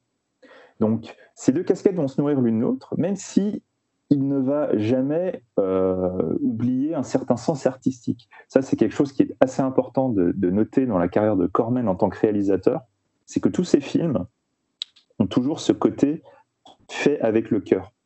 Même si, à un moment donné de, de sa carrière, euh, pour les jeunes réalisateurs qui vont rentrer dans son écurie, il leur donnera toujours ce conseil de ne jamais réaliser de films qui leur tiennent à cœur. Quand on voit ces films, à aucun moment on se dit qu'ils ne tenaient pas à cœur à ceci. Quoi qu'il en soit, euh, grâce à Five Gun West, il arrive à se faire un nom en tant que réalisateur. Il assoit sa position dans le cinéma et dans les films d'exploitation. Et c'est là qu'on va arriver à l'âge d'or du cinéma de Corman en tant que réalisateur, donc à partir des années 59-60 avec le diptyque Bucket of Blood, la petite boutique des horreurs, deux comédies noires qui vont asseoir le, procédé Corman, le style Corman, et surtout qui va, euh, c'est là où va débuter euh, approximativement cinq années euh, d'un pic créatif absolu dans lesquels il va s'intéresser entre autres à la, la, bibliographie de Edgar Allan Poe et c'est justement cette période-là qui nous a intéressés pour le PIFcast. C'est une période qui est assez courte, qui ne résume pas évidemment tous les bons films qu'il a pu réaliser euh, tout au long de sa carrière, mais voilà, il y a quand même un pic créatif où il a enchaîné les perles et euh, bah voilà, c'est ça dont nous allons vous parler euh, pendant un petit temps. Merci Xavier. du coup, on va commencer avec le film de Talal, justement, dont tu parlais à l'instant. Oui, alors moi je vais parler d'un film que Xavier a évoqué, euh, et un film dont vous avez forcément entendu parler, mais peut-être pas ce film précisément. Je vais parler de La Petite Boutique des Horreurs, un film de Roger Corman, donc de 1960. Pourquoi euh, pas précisément Vous en avez entendu parler? Parce que, en fait, euh, vous connaissez peut-être, en tout cas moi c'était le cas, le remake, euh, le film de Francoz réalisé en 1986 avec Rick Moranis, qui était une comédie musicale. Alors là, il n'en est rien. Euh, c'est un film qui reste une comédie, mais qui n'est pas musical. et c'est, il faut le signaler quand même, le 25e film de Roger Corman en tant que réalisateur sur une période de 5 ans. Donc c'est assez taré. Le mec, entre 1955 et 1960, même 59, parce que ah tourné en 59, c'est son 25e film. Alors je, je, défie euh, n'importe quel réalisateur, même hongkongais, de, de t'en tourner autant en si peu de temps. Quoique peut-être que ça doit exister, mais... c'est sûr. Donc euh, c'est euh, c'est un peu l'autre versant de Corman parce qu'on va, on va je, je, pense, en tout cas j'ai l'impression qu'on va beaucoup se concentrer sur un versant de Corman euh, dans cette émission. Et euh, là, c'est euh, le Corman, en tout cas, qui l'a fait connaître. c'est des films, des, bonnes grosses séries B qui vont dans la lignée de, de La Femme Guêpe, de, de Swamp Woman ou, de L'horrible cas du Dr X, qui est un, de ses films les plus connus en tant que réalisateur. Ce n'est pas le biopic de, de Professeur Xavier, hein, mais mais, mais un film. C'est bien dommage. C'est bien dommage, ça aurait pu. Euh, alors cette fois, sauf que cette fois, il y a ce, ton, cette comédie en plus, qui rend euh, le film, je pense, particulièrement euh, spécial en fait dans ce, dans, dans ce début de filmographie de, de, Corman. Alors le film est tourné en noir et blanc. il a une particularité, c'est qu'il a été tourné en seulement deux jours pour un, pour un budget de 28 000 dollars. Et bah, Corman euh, Xavier en a beaucoup parlé pendant l'introduction, c'est euh, Monsieur Desmerdes. Euh, et dans sa grande démerde, en fait, il, profite de tourner Le Banquet de sang quasiment back-to-back avec donc la petite boutique des horreurs. donc le film est tourné juste après, réutilisant le même décor. Et la légende raconte que Corman en fait avait fait un pari euh, pour euh, que le film se tourne se tournait en deux jours pareil qu'il a effectivement gagné parce que euh, bah, le film est rentré en deux jours. donc voilà, c'est on raconte aussi que, que Corman, parce que euh, il avait une, une façon de, de, tourner où bah, les comédiens ou les gens avec qui il travaillait n'étaient pas forcément super bien payés. Et euh, euh, il y avait cette loi qui était tombée, qui devait tomber le 1er janvier de 1960, où bah, tout comédien qui travaillait dans un film à Hollywood devait toucher des royalties. Et donc Corman, sachant ça, en fait, il s'est empressé de tourner son film. Donc il lui restait très peu de temps euh, en 1959, en décembre 1959, et donc il a rentré euh, dans la boîte, euh, la petite boutique des horreurs, en deux jours. Voilà. donc il tournait vite. c'est quelqu'un justement qui avait un sang, qui, a toujours, parce qu'il est encore vivant, hein, mais qui ne tourne plus, un sang ciné de la démerde. le monsieur faisait très peu de prises. il tournait avec trois caméras simultanées dans des décors déjà pré-lightés. Donc pré-lightés, c'est des décors en fait où tu arrives, euh, tu as juste à appuyer sur on et puis euh, la lumière est là, elle bouge pas. Euh, pour tous les axes. Et, et voilà, et puis bah, même que malgré toutes ces contraintes, en fait, finalement toutes ces facilités, il arrivait quand même à, à, rentrer son, ses, journées plutôt que prévu. donc, Corman, c'est quelqu'un qui travaillait beaucoup en famille et euh, dans sa famille compte euh, à cette époque-là euh, le scénariste du film qui s'appelle Charles B. Griffiths, qui est, bah, qui est connu pour avoir notamment écrit Le Banquet de sang et qui a beaucoup participé à, à, cette époque 55-60 de Corman. et bah, Griffiths, voilà, ensemble, bah, ils ont travaillé sur des films très connus comme L'attaque des crabes géants, enfin très connus en tout cas, dont vous avez que vous n'avez peut-être pas vu, mais en tout cas dont vous avez entendu parler, ou en tout cas du moins vous connaissez l'affiche. Euh, donc voilà. Et puis euh, Griffiths, euh, au fur et à mesure du temps, s'est aussi retrouvé euh, très proche de Corman à tel point qu'il est devenu aussi coproducteur de certains films, dont L'attaque des crabes géants. Euh, pour info, bah, Griffith a été payé, je disais, les gens n'étaient pas super bien payés sur les films de Corman et ils se démerdaient toujours pour pas dépenser beaucoup d'argent. Pour vous, donner une ordre d'idée, Griffith était payé 800 dollars pour le script de Little Shop of Horror. Et c'est un autre versant parce que c'est vrai qu'on dit que Corman, il a, enfin, il a cette réputation d'être aimé euh, aussi, mais il y avait son côté un peu filou, on va dire, qui faisait que bah voilà, les gens, euh, quand, ça, quand il fallait passer à autre chose, ça marchait plus pareil. Et ça a été le cas de Griffiths parce que le jour où, euh, Corman justement s'est retrouvé avec des budgets plus conséquents, euh, ça a commencé avec la chute de la maison Hucher, ben, ben, Griffiths a été un peu remplacé par Matheson. Et, et puis finalement, il s'est un peu retrouvé un peu au placard, même s'ils ont encore collaboré un peu ensemble. Pourquoi j'insiste sur ce scénariste-là, c'est que euh, euh, c'est un peu euh, le moteur principal de la petite boutique des horreurs. pour tout vous dire, en fait, Griffith joue plusieurs rôles dans, le film. Hein, il plein, plein, de petits rôles. Son père joue dans le film, il joue le patient, un, des patients du dentiste. Sa maman joue la maman de Seymour. et, donc, et donc, bah oui, d'ailleurs, ça me fait penser, je vous ai pas pitché le film, parce que je, partais un peu du principe que tout le monde connaissait. Euh, donc de quoi ça parle La petite boutique des horreurs? Donc c'est un fleuriste un peu loser qui s'appelle Seymour et qui vit toujours avec sa mère, qui ne gagne pas vraiment d'argent. Euh, son patron, euh, Monsieur Mouchkine, le garde seulement parce qu'il l'aime bien. et il est amoureux d'Audrey, en fait, collègue de travail, euh, mais, mais, mais, bon, il n'arrive jamais vraiment à concrétiser. Voilà. Puis un jour, Seymour, bah, il, devient propriétaire d'une mystérieuse plante, Mais cette plante, cette plante a une particularité, c'est qu'elle se nourrit de sang et pas n'importe quel sang, elle se nourrit du sang humain. Alors la plante, elle va commencer à devenir un peu le phénomène d'attraction du quartier. Euh, euh, bah, le, patron de, la boutique qui va être tout content parce que ça commence à ramener de l'argent.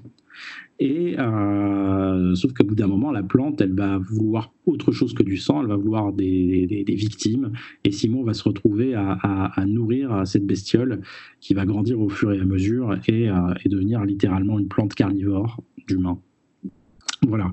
Euh, donc pour revenir un petit peu à, la genèse de ce film-là, euh, c'est, euh, je disais, on, va croiser plein de, gens qui font partie de la famille de Corman, notamment un habitué qui est Dick Miller.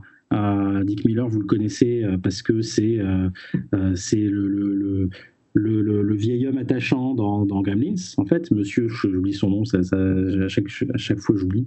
Euh, euh, et, et, et, dans ce film-là, par exemple, il a un rôle secondaire assez, assez récurrent, mais aussi euh, d'autres personnages qu'on va, qu'on va recroiser dans la filmographie de Corman, dont Jack Nicholson, euh, qu'on verra un peu plus tard, en, un peu plus tard en, 63 dans euh, The Raven, donc Le Corbeau, euh, une, des adaptations, une des nombreuses adaptations de Poe.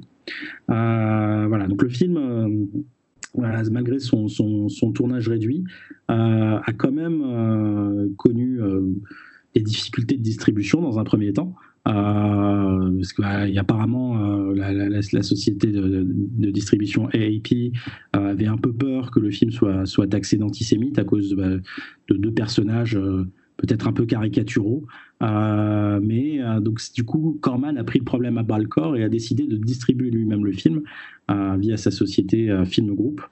Et jusqu'au moment où en fait le film s'est retrouvé à Cannes en 1960 hors compétition et euh, le temps un peu est passé et finalement AAP est revenu à la charge et a accepté de distribuer le film. Et c'est là où le, film a connu un grand succès public parce que il a, euh, fait partie de, cette programmation, euh, bah, de double programmation en fait, celle où on passait deux films la même soirée en fait. Et il s'est retrouvé dans un premier temps, par exemple, à côté du Masque du démon de Mario Bava, et un peu plus tard, à côté d'un autre film de Corman euh, qui s'appelle La dernière femme sur Terre, je ne l'ai pas vu. Euh, et euh, voilà, comme le film a connu en fait de fil en aiguille un, succès assez colossal. à tel point que bah, il a été multidiffusé dans les télévisions américaines. quelques temps après, il y a eu une comédie musicale sur, sur les planches. Euh, et, puis le remake euh, de Francoz. Jusqu'à aujourd'hui, le film est culte et, euh, et, il va avoir droit à un nouveau remake qui va bientôt sortir. je crois qu'il est en préparation en ce moment à Hollywood. Qui ne sera pas en plus, apparemment, ça ne sera pas une comédie musicale. Voilà. Ironie du sort, malgré le grand succès, que Gorman n'avait pas anticipé, euh, bah, le film n'avait pas de copyright et donc euh, il est aujourd'hui dans le domaine public. Ce qui fait que bah, aujourd'hui, en quelques clics, bah, vous pouvez tout regarder la, petite boutique des horreurs, euh, parfois dans des bonnes qualités, parfois dans des qualités atroces. Donc voilà, cherchez un petit peu, vous allez retrouver le film facilement. Pour info, il sort en septembre en Blu-ray. Et puis sinon, vous avez remarqué, j'ai fait pas mal d'anecdotes parce que c'est, je pense que la partie anecdote est peut-être plus intéressante que le film lui-même. parce parce que le film lui-même en soi, bah, c'est la petite boutique des horreurs, ça marche bien, euh, c'est un humour, euh, euh, bah, oui, forcément daté, mais voilà, tu tu vois quand même que, alors je sais pas si c'est sa première comédie, mais en tout cas que Corman avait euh, une petite facilité pour la comédie. Et puis il y a cette créature, c'est quand même un film de monstre, euh, et, euh, et, je trouve que ben voilà, c'est une belle bestiole, une belle bestiole du cinéma, et ça m'étonne pas que que, que jusqu'à aujourd'hui encore elle perdure. Ben, c'est c'est un beau film. je reviendrai un peu plus tard aussi que vous allez parler des, des, du cycle Poe Price. je pense qu'il y a des choses aussi parce que du coup, je me, suis amusé à regarder les autres films et je me suis pris d'amour pour certains films. Celui-là, c'était pas mon préféré, mais je pense que c'était quand même important d'en parler, euh, euh, voilà, pour le démarquer un peu du, reste des autres films dont on va parler ce soir. Ah, moi, je l'avais jamais vu, donc de toute façon, euh, c'est bien pour ma culture. je suis contente de l'avoir vu. Effectivement, comme tu dis, il y a un côté daté, un côté un peu théâtre filmé et puis l'humour, forcément, c'est pas la chose euh, qui vieillit le mieux. Mais, euh, mais je trouve que c'est bien de commencer par celui-là par rapport aussi à ce que nous a raconté Xavier euh, sur ses méthodes de production, etc. et, finalement, quand on le sait, bah, ça se sent pas tellement. Enfin, même si on trouve, enfin, même si on peut trouver le film daté et pas accroché spécialement au style, etc. Quand tu sais que ça a été fait en deux jours, de nuit, c'est quand même, c'est quand même impressionnant, quoi. Votre avis? Euh, je vais parler avant Xavier, parce que je pense plus de choses à dire que moi. Euh, oui, quand Véronique, je découvrais le film, euh, c'est bien pour la culture, mais vraiment pas plus. Quoi. C'est, j'avais pas vu le Frank Oz, mais vu qu'il y a Rick Moranis, ça, ça m'a toujours donné envie. Là, j'ai trouvé ça quand même un peu poussif. Quand même. C'est, que c'est cool quand la plante a commencé à grossir un petit peu et tout, ça commence à être intéressant, mais c'est que il se passe pas grand chose quoi. Et euh, bon bah, c'est bien de voir un monument et d'avoir un film important. Et puis moi comme j'ai déjà dit dans une émission précédente euh, celui-là sur euh, le film à sketch de l'Amicus que tu as choisi Véronique. Moi je suis un gros fan de, plantes tueuses. Bon je préfère quand c'est un peu plus on va dire vivace que ça plantes vivaces. Mais, mais, là je voulais c'est pas fait exprès mais bon. Et voilà c'est pour dire que que voilà quoi c'est c'est bien pour la culture mais Franchement, je, par contre, j'ai vraiment envie de voir le Frank Oz pour voir la différence, parce que le Frank Oz, ah ça sera moins que, ça sera autre chose que juste une pièce filmée. Euh. Ah, tu, tu, vas adorer. Là, pour le coup, il y a, y a, du rythme. Ouais. Euh, c'est, c'est, ouais, ça chante, pas mal. Ouais. Donc voilà, donc c'était My Two Cents, comme on dit en Turquie. Voilà, je te laisse Xavier euh, dire un petit truc. Bah écoute, moi je suis comme vous, hein, j'ai, une petite préférence pour le Oz quand même. après, tout dépend de la fin du Oz. Il y, a, plusieurs fins. Euh, mais euh, voilà, quoi, l'original, c'est euh, alors un film, moi je trouve qu'il fonctionne surtout dans, dans ses digressions, en fait. L'histoire principale, elle est sympa, les acteurs sont sympas, mais c'est vrai que c'est plus les digressions qui vont, qui vont rester en tête. Et je pense en l'occurrence à Jack Nicholson, justement, qui, qui a une des meilleures scènes du film. D'ailleurs, c'est le premier film d'horreur de Jack Nicholson.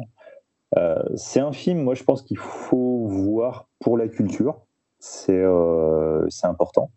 Euh, du moment qu'on s'intéresse à Corman ou qu'on s'intéresse au, cinéma bis américain, c'est important. pour, pour les personnes qui, qui vont étudier le cinéma, je pense aussi que c'est extrêmement important de voir le film, parce que se dire que le truc a été tourné en 48 heures, quand tu le regardes, à aucun moment tu te dis, ce film a été tourné en 48 heures.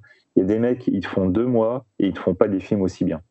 Donc euh, voilà, quoi, faut, remettre aussi un peu dans, dans le contexte de la chose. Euh, après, voilà, quoi, si tout ce que je pourrais vous dire de manière objective sont regardez-le, il faut le voir. Il y a plein de raisons pour lesquelles il faut le voir. Euh, comme je parlais du système Corman, je crois que dans le, système Corman, c'est le plus. Euh, c'est quelque part le chef-d'œuvre du, système Corman, euh, dans le sens où euh, il arrive à vous faire un véritable film qui vieillit à peine, qui est culte, alors qu'il y a quasi zéro budget, c'est que de la récup dans tous les sens au niveau des, des, décors, etc. Enfin, c'est un truc vraiment fait, mais à l'arrache, mais comme c'est pas permis de le faire. Il, y a des gens qui n'arrivent pas à faire des courts-métrages dans le temps où il a fait La petite boutique des horreurs. Voilà quoi, tour de force, donc euh, voilà, regardez-le. Après, d'un point de vue purement subjectif, ben, c'est vrai que le, franco, le il a le truc en plus, il a le rythme, euh, il est plus drôle. Après, en même temps, je me dis, euh, l'humour de Franco nous parle plus parce qu'il est peut-être plus de notre génération aussi. Euh, voilà, quoi. Regardez les deux pour vous faire une idée, mais euh, voilà, quoi. C'est quand même un tour de force, c'est assez impressionnant comme film. On passe au film de Cyril. Si je veux. Tu veux. Déjà, parce que je pense qu'on va pas la choisir comme, comme nom d'émission, moi j'avais proposé euh, Grand Corman Lad comme, euh, comme nom. Voilà, bah, je te confirme, on va pas prendre ça. je, suis, brimé par, par ces gens, voilà, donc j'ai sauvé moi. Et moi je vais vous parler donc de la chute de la maison Huchère, film de 1960 réalisé par t'as quand, quand, même hésité à le dire. Hein, euh, je suis trop joueuse. Donc déjà, spoiler alerte, la maison ne tombe pas, hein, je vous préviens tout de suite. Euh, voilà, et, et, et, surtout, il faut que tu donnes un détail important avant de nous donner ton avis sur le film sur, le, sur toi, toi et le cinéma gothique. Ah oui, je, j'aime pas ça en fait. j'ai tenté, j'ai testé, euh, j'aime pas trop ça. On en parlait en off avant. Euh, bizarrement, j'ai bien aimé les bavas euh, gothiques que j'ai vus, donc je suis pas totalement. mais je pense que les films américains gothiques, ça passe pas. Donc voilà quoi. Mais donc ça a été, ça a été dur. ce, ce, ce ça a été dur pour moi. Oui? Ça doit être une période difficile pour toi en ce moment. Pourquoi? Les temps sont durs, parce que chute. ah oui, oui, oui, j'ai fait exprès de pas en parler, mais euh, t'as Euh, donc voilà, donc je répète ma blague, donc la maison ne tombe pas, hein, malgré le titre. Tout le monde j'étais là, j'espère qu'elle va, elle va, mais non, rien du tout. Euh, c'est le premier des huit films qui a adapté, adapté de Poe qu'a fait euh, Roger Corman. il y avait, on a parlé tout à l'heure qu'il y a eu plein d'adaptations de Poe, c'est le premier. avant de vous expliquer l'histoire et un petit peu qui a fait ce film-là, important à dire, à l'heure, euh, comment s'appelle Xavier parlait de euh, James H. Nicholson et Samuel S. Zarkov, Z. Et en fait, le principe, c'était toujours de dire à Corman on te file 200 000 dollars, tu tournes deux films d'or en noir et blanc et tu as 10 jours de tournage. Quoi.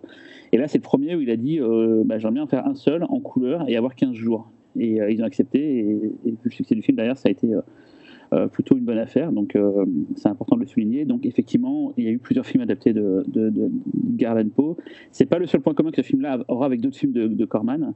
Euh, donc la présence de Vincent Price, on, l'a dit tout à l'heure aussi, c'est un point commun qu'il y aura dans plusieurs autres films de Corman. Et pour celui-là, en tout cas, la présence au scénario de Richard Matheson. il scénarisa aussi un autre film peut-être qu'on parlera, je ne sais pas, euh, de Roger Corman. Euh, Matheson, on en a déjà parlé ici, hein, quand on a parlé de l'homme qui rétrécit, mais euh, c'est une pointure de la littérature américaine et qui a beaucoup travaillé pour la télévision et le cinéma. Il a fait des épisodes de la quatrième dimension, il a fait donc l'histoire de Je suis une légende, il a fait Duel aussi, il a scénarisé Duel avec Spielberg, voilà, donc c'est quand même pas n'importe qui.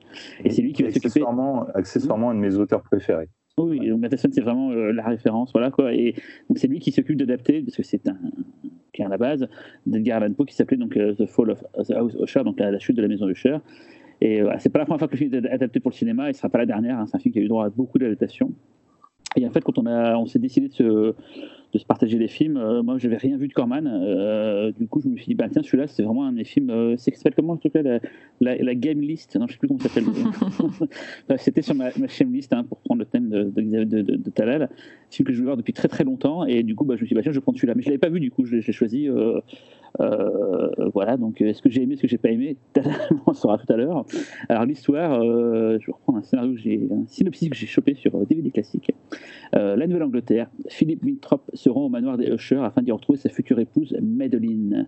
Accueilli par le majordome de la maison, il ne tarde pas à faire la rencontre de Roderick, le frère de Madeline. Roderick lui apprend que Madeline est malade et que le mariage ne pourra pas avoir lieu.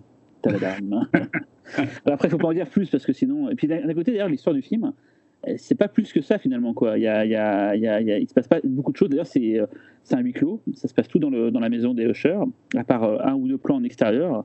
Euh, il y a quatre acteurs en gros. Enfin, il y en a un peu plus parce qu'il y a une scène un peu on dire onirique, mais globalement, il y a quatre acteurs qui, sont dans tout le film. Donc en gros, Philippe, l'amoureux, Madeline et son frère Roderick, et puis le majordome. Ça s'est joué avec ça. Et tout le film va tourner du coup avec ces quatre personnes. Et du coup, ben, qu'est-ce qui se passe dans cette maison euh, En gros, le principe, c'est qu'il y a une, euh, malédiction qui touche la, lignée des Usher, et en fait, ils viennent tous d'un moment fou, en fait. Et donc euh, là, c'est le début, et, c'est pour ça que du coup, que le frère Roderick a, un peu gardé sa sœur avec lui et tout, il empêche d'aller partir avec son, futur amoureux, et, et, on va découvrir cette maison est bizarre, elle a sa propre vie, elle a sa propre existence, et, et d'ailleurs, c'est ce que je trouve le plus, le plus réussi dans le film, c'est le, le, décor de la maison, c'est vraiment une, belle baraque, on pourrait dire. non, mais c'est vrai qu'elle elle, elle, elle, a du style, elle a du charme. C'est vrai que moi, le gothique, j'aime pas ça. Toi, tu t'y connais en belle œuvre en plus. En, belle œuvre, voilà. Je suis un fan de, construction de maison. Mais on peut dire que le, le, le, un truc que j'aime pas dans le gothique, c'est le, côté maniéré, les froufrous. C'est un truc qui vraiment, ça me saoule, quoi. Par contre, ce que j'aime bien, c'est souvent la direction artistique. C'est-à-dire que les, les, demeures, euh, les, les décors, enfin, les, accessoires et tout, il y a souvent des belles choses. On parle peut-être du puits du pendu. Il y, a, il des belles choses dans, dans ces films-là. Et euh, c'est vrai que c'est euh, plaisant euh, à voir parce que c'est souvent des, beaux décors, ils sont embêtés à le faire. Et d'ailleurs, pour ce film-là, Corman avait quand même pris pas mal de, personnes assez assez merde, pointues. Je crois que le, chef opérateur, c'est un chef opérateur qui a bossé avec Murnau. Enfin, c'est vraiment, c'est vraiment pas rien. C'est vraiment des bonnes choses. Et puis, donc, il y avait Vincent Price, tout jeune, blond, Et euh, j'ai mis un petit moment à comprendre que c'était lui qui jouait le rôle de Roderick Usher. Alors pourtant, euh, c'est évident quand tu le vois, vu qu'il y a quatre acteurs, euh, tu dis forcément lui.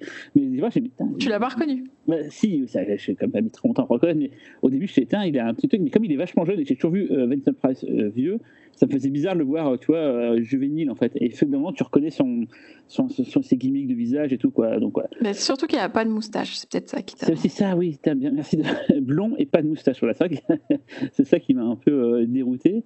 Et donc voilà, donc c'est, bon, on va pas se mentir, c'est pas un film où il se passe grand chose. je sens que vous allez me contredire, mais c'est un peu des allers-retours incessants dans la baraque et tout. euh, mais sur la fin, ça commence à partir un peu en vrille, c'est là que ça devient intéressant.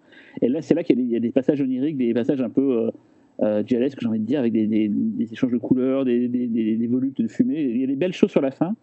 Euh, j'ai pas détesté, hein, genre, euh, je me suis pas trop ennuyé, mais c'est vrai que c'est pas ma cam, quoi. Mais c'est quand même euh, du bel ouvrage, et je pense que pour les fans de- de- de- enfin ceux qui adorent euh, lire des poèmes dans les cimetières, je pense que c'est vraiment, euh, ça va être vraiment mortel. Quoi. Et je ne dis personne quand je dis ça. hein.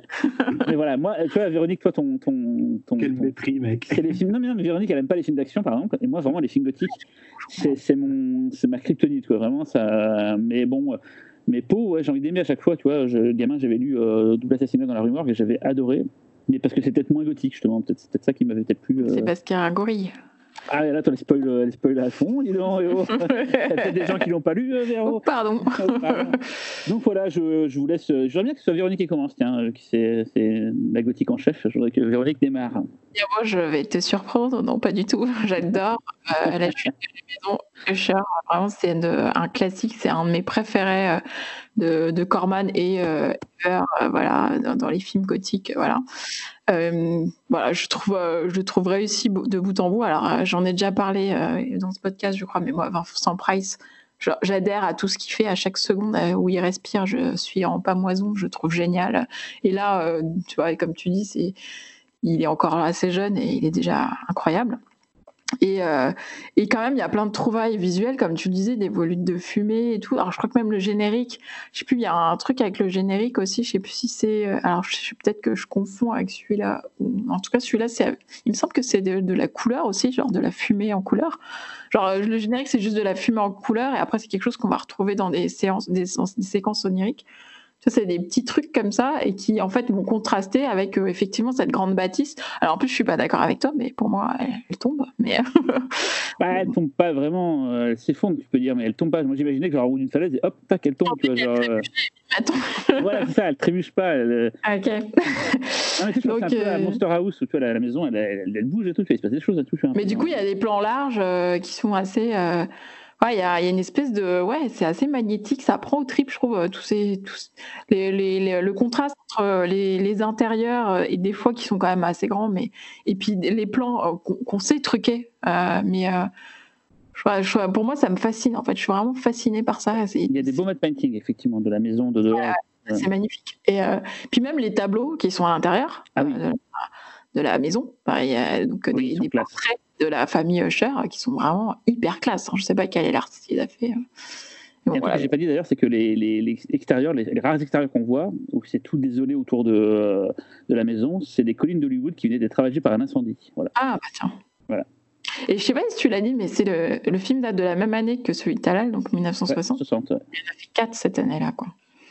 Voilà. Mickey, genre- le ça, genre la chute de la maison Usher, genre le film trop parfait, quoi, et en même temps trois autres films, quoi.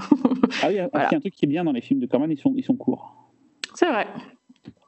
Du coup, Talal, toi, ton avis? Euh, alors moi, je le vois comme une sorte de premier jet en fait de ce qu'il va faire après. Du coup, je me suis, euh, je me suis regardé les autres. Et, euh, et c'est vrai qu'il y a ce côté, alors en fait, qui, alors il y a tout, ce qu'on a dit, tout ce que Cyril a dit et que tu, as, tu as surenchéri, euh, Véro, sur la direction artistique est, complètement vrai. C'est-à-dire que le film est vraiment beau, Euh, mais il y a cet aspect en fait dans la mise en scène où il a encore ces, élans de un peu théâtre filmé parce euh, il faut tourner vite, tout ça. Où bah du coup il n'y a pas de machinerie. Euh, donc du coup, bah, tu as beaucoup de plans fixes, euh, beaucoup, euh, peu de gros plans, beaucoup de plans larges. Et, finalement, tu, tu, tu, vois que ce, que ce truc-là, il le développe quand il a, quand il a des moyens. Je pense qu'on va en parler un peu plus, plus tard, en fait, parce qu'il y, y, a un film assez emblématique de ça. moi, j'ai vraiment eu un coup de cœur pour, pour, pour, pour, des films comme La tombe du, du Legia, ou de La tombe de Legia, ou, bah, ou un autre film qui sont vraiment pour le coup euh, des films qui allient euh, gothique et, euh, et, mise en scène. Et là où je suis aussi un peu gêné, c'est, le jeu de, Vincent Price que, Quoi? bah, sur ce, et je trouve qu'il cabotine beaucoup sur ce film-là et sur le suivant. Véronique. non, non, non, mais par contre, alors au début je me disais putain c'est ça Vincent Price? Alors c'est peut-être plus un symbole en fait qu'un grand acteur. Et, justement après je l'ai, je l'ai vu dans, je l'ai vu dans toute, toute cette large palette là dans la collection. Euh, Corman, euh, Poe Price, et, euh, et, tu vois que le mec, en fait, bah, comme Corman, en fait, il évolue et il a une palette de, il offre des choses, il propose des choses beaucoup plus variées. Et c'est pour ça, moi, je suis très mitigé. Alors, je suis content de l'avoir vu parce que parce que c'est un film qui compte, on en parle beaucoup. le suivant aussi, j'aurais les mêmes les mêmes réserves en fait, exactement les mêmes remarques sur le suivant. Donc je vais pas, je vais m'arrêter là et puis je reprendrai sur le suivant. Voilà. Du coup, Xavier, toi, sur la, la Maison Usher? Bah, Moi, la, Maison Usher, j'adore. Hein, ah. euh, bah, de toute façon, moi, le cycle Pau, euh, c'est un cycle que j'adore. Alors attention, le cycle Pau, euh, très souvent, est noté comme huit films, hein, sauf qu'il n'y en a que sept qui sont véritablement adaptés de Pau. Il y en a un, en fait, qui est, qui est The Haunted Palace, qui est, qui est en fait adapté de Lovecraft. Sauf que c'est une adaptation de l'affaire Charles, Charles Dexter Ward, mais qui a des poèmes de Poe au début et à la fin. C'est pour ça qu'on le met un peu dedans. Ah, le filou. Les petits coquins. C'est pas possible. Et euh, non, mais du coup, voilà, quoi. Moi, La chute de la maison Usher, c'est un film que j'aime beaucoup parce que c'est un. C'est les prémices de, de la série euh, qui va un peu euh, donner ses lettres de noblesse au gothique américain et surtout qui donne un style particulier, euh, justement, cet aspect gothique qui n'est pas. Euh, qui est gothique dans l'apparence, mais qui foncièrement, vraiment absolument foncièrement, ne l'est pas totalement. Et c'est vraiment la grande différence. après, ça, c'est quelque chose que j'ai un peu plus développé sur mon propre film, mais euh, c'est, je trouve le film vraiment super. Donc, il faut comprendre aussi que quand on parle d'adaptation d'Edgar de, Allan Poe, euh, c'est adaptation euh, dans le sens très large. Euh, ah, sur la chute de la maison de Cher, c'est assez proche de l'histoire. C'est assez proche, mais plus on va avancer dans la, dans la saga Poe, plus on va ah partir sur des choses peut-être un peu plus personnelles. tu enchaînes quand tu veux sur ton film d'ailleurs, Xavier. Tout à fait, tout à fait. Et, c'est un, et du coup, la chute de la maison Hucher euh, commence à développer des choses aussi, qui est aussi sur l'ordre de la, de la psychanalyse. Et c'est là-dessus que je vais donc partir sur mon propre film. Mais quelle transition ça. C'est donc La Chambre des Tortures, alias The Pit and the Pendulum, euh, qui est sorti en 1961 avec Vincent Price et Barbara Steele. Donc, à l'évocation de Barbara Steele, j'ai la moitié d'entre vous qui sont en train de m'écouter avec admiration en disant Ah, quelle femme On est tous d'accord. Euh, Francis Barnard, un Anglais, euh, vient au château des Médina pour découvrir les raisons de la mort de sa sœur. Et euh, il décide de rester plusieurs jours tant qu'il n'aura pas trouvé la raison exacte de sa mort. Et pendant tous ces jours, il va découvrir qui est le mari de sa sœur et quelle est euh, l'ambiance particulière euh, de ce château et son passé. C'est donc euh, un film qui fait suite à la chute de la maison Hucher, et c'est plus précisément un film qui a été produit grâce au succès de la chute de la maison Hucher.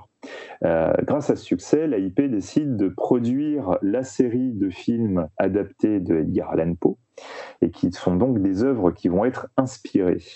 En l'occurrence, The Pit and the Pendulum, c'est une œuvre de Poe qui a été adaptée un, nombre assez conséquent de fois, que ce soit à la fois par Stewart Gordon, on trouve aussi une version en France, en noir et blanc, si vous voyez ces différentes versions, vous verrez dans quelle mesure on s'éloigne quand même un peu du sujet principal. Donc, suite au succès du film précédent, on est quand même dans la mécanique Corman, on reprend donc la même équipe que le film précédent. Et donc c'est une nouvelle fois Richard Matheson qui va s'occuper du scénario. Donc il va réaliser, enfin il va écrire un scénario adapté donc de la nouvelle de Edgar Allan Poe, euh, qui est euh, peut-être un petit peu plus euh, complexe, on va dire. J'expliquerai plus tard pourquoi. Et c'est un film qui est, même si dans la saga Poe, on va compter, euh, on va compter l'adaptation de Lovecraft dedans parce que, parce que le film est bien et qu'on a envie. Euh, euh, c'est une série où foncièrement il n'y a pas de, mauvais films. ce qui est assez étonnant, c'est que si on regarde les films coup sur coup, vous aurez globalement l'impression de voir beaucoup de, points communs. J'aurais pu choisir un film qui s'éloignait beaucoup plus de la chute de la maison Hucher. Et en l'occurrence, euh, si, j'avais voulu faire ça, je serais parti par exemple sur Le Corbeau, qui est un film beaucoup plus différent.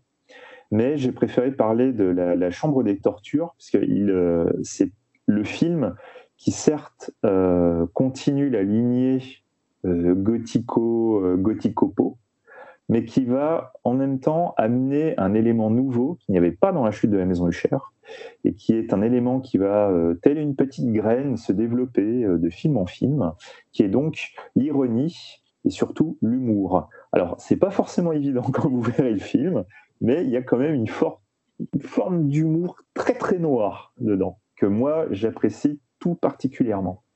Euh, c'est donc pour ça que je conseillerais, donc je ne sais pas si Talal l'a vu comme ça, pour moi, les, films du cycle Poe doivent être véritablement vus dans l'ordre, si vous voulez vraiment apprécier. Car chaque film est bon, mais le suivant est encore meilleur, en rajoutant des éléments, etc. Euh, je te confirme, je l'ai vu dans cet ordre en fait. Voilà, c'est assez important.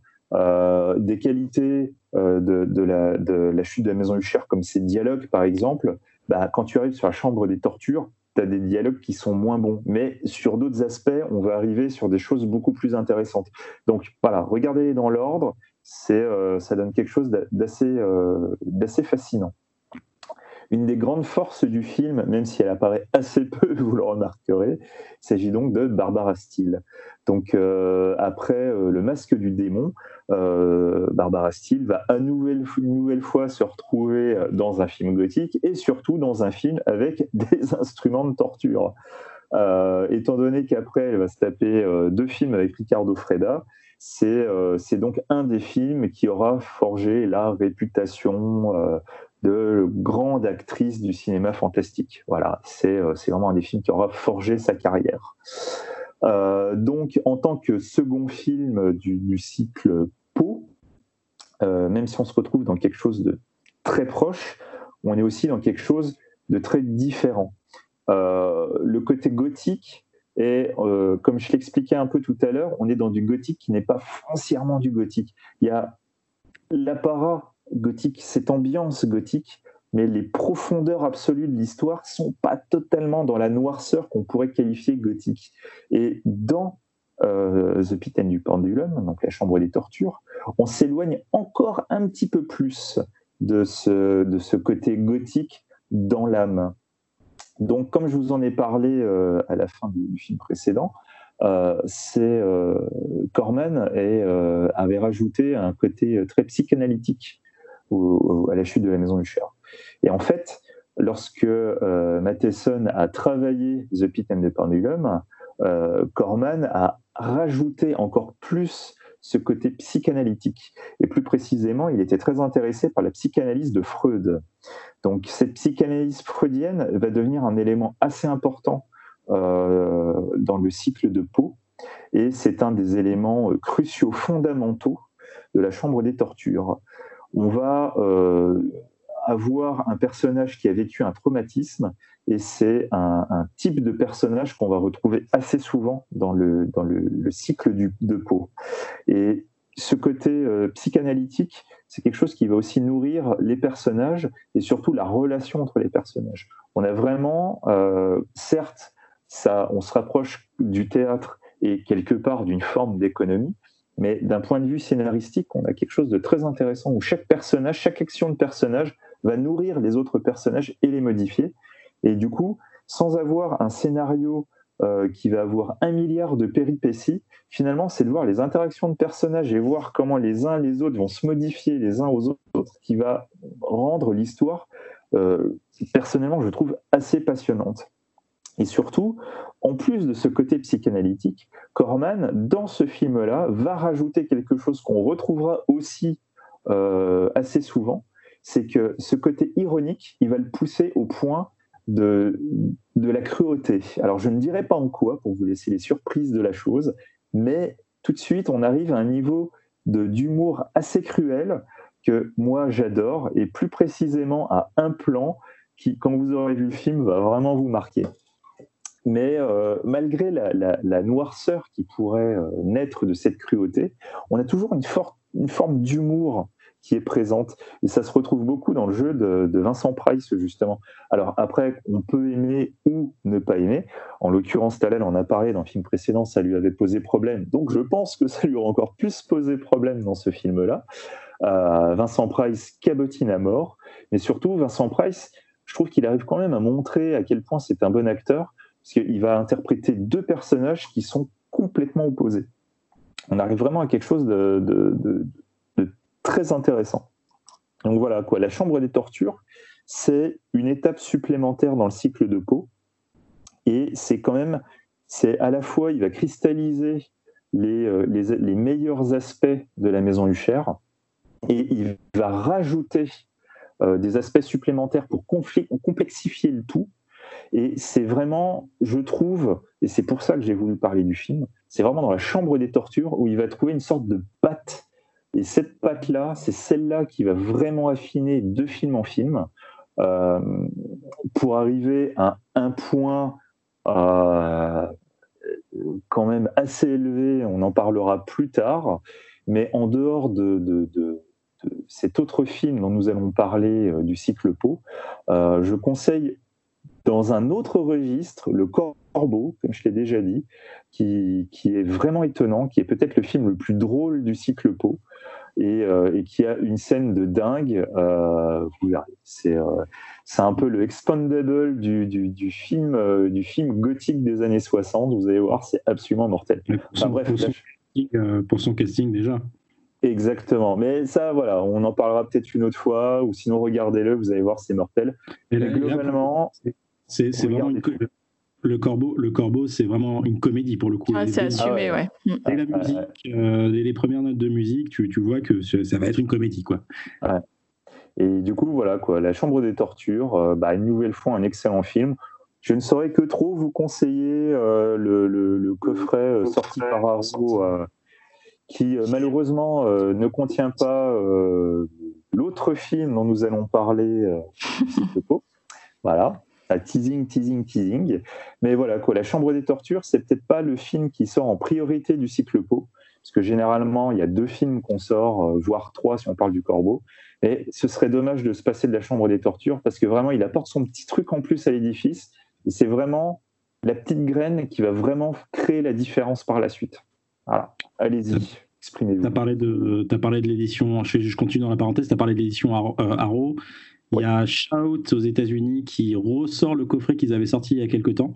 Euh, et je crois qu'il est plus complet, si je ne me trompe pas, que l'édition Arrow. D'autant plus que, euh, alors la première édition, pour ceux qui arrivent encore à la, choper, l'édition Shout, tu avais euh, des introductions, apparemment, qui ne sont pas dans l'édition Arrow. Voilà, c'était des introductions spéciales, en fait, qui sont plus là pour des questions de droit, apparemment. Voilà. Du coup, tu as bah, oui, bah, c'est à peu, près la même euh, dans, la continuité. En fait, moi, j'ai vu les deux films. J'ai vu euh, et celui-là euh, en 24 heures à peu près, 24 heures de différence. Et pour moi, j'avais un peu l'impression de voir le même film parce que bah, le plot est un peu similaire. Tu as toujours des, histoires. Dans ma tête, ça se mélangeait le lendemain. J'y repensé. Je me disais, mais c'est lequel? Déjà où il y a sa sœur et son frère? Non, non, c'est son mec. Et du coup, si tu veux, c'était. Euh, c'est pour moi ces deux films qui se ressemblent beaucoup. Alors après, La Chambre des Tortures a, cet avantage d'explorer de, plus de pièces, on va dire, dans la maison. Euh, même les maisons se ressemblent un peu. Hein. Sauf que voilà, tu vas voir La Chambre des Tortures effectivement, et euh, il va mettre, comme comme l'a dit Xavier, en place quelque chose d'intéressant qui, qui, se développe en fin du film, mais qui va être pour moi euh, vraiment beaucoup plus central et, abouti dans, dans, la malédiction d'Arkham, qui est pas vraiment un pot, mais euh, c'est celui dont, parlait Xavier à propos de quand il parlait quand il évoquait Lovecraft et qui est pour moi une version plus complète. Alors c'est pour ça pour moi, si tu veux, euh, c'est vraiment des, des, brouillons euh, de luxe en fait, des très beaux films. gothiques dans, dans, le registre d'une époque, mais j'ai vraiment l'impression, là ça va être beaucoup plus intéressant de parler des autres films, parce que deux ans après, on fait un bon, un très bon, très court bond dans le temps, mais pourtant on a l'impression de, de, de, prendre dix ans de plus en termes de mise en scène, euh, ça respire, on a, on a des, des, environnements, mais bon, ça, je ne vais pas spoiler, on va parler du, du film de, de, Véro un peu plus tard. Quoi. Et là, ça va être vraiment, vraiment, vraiment vendant.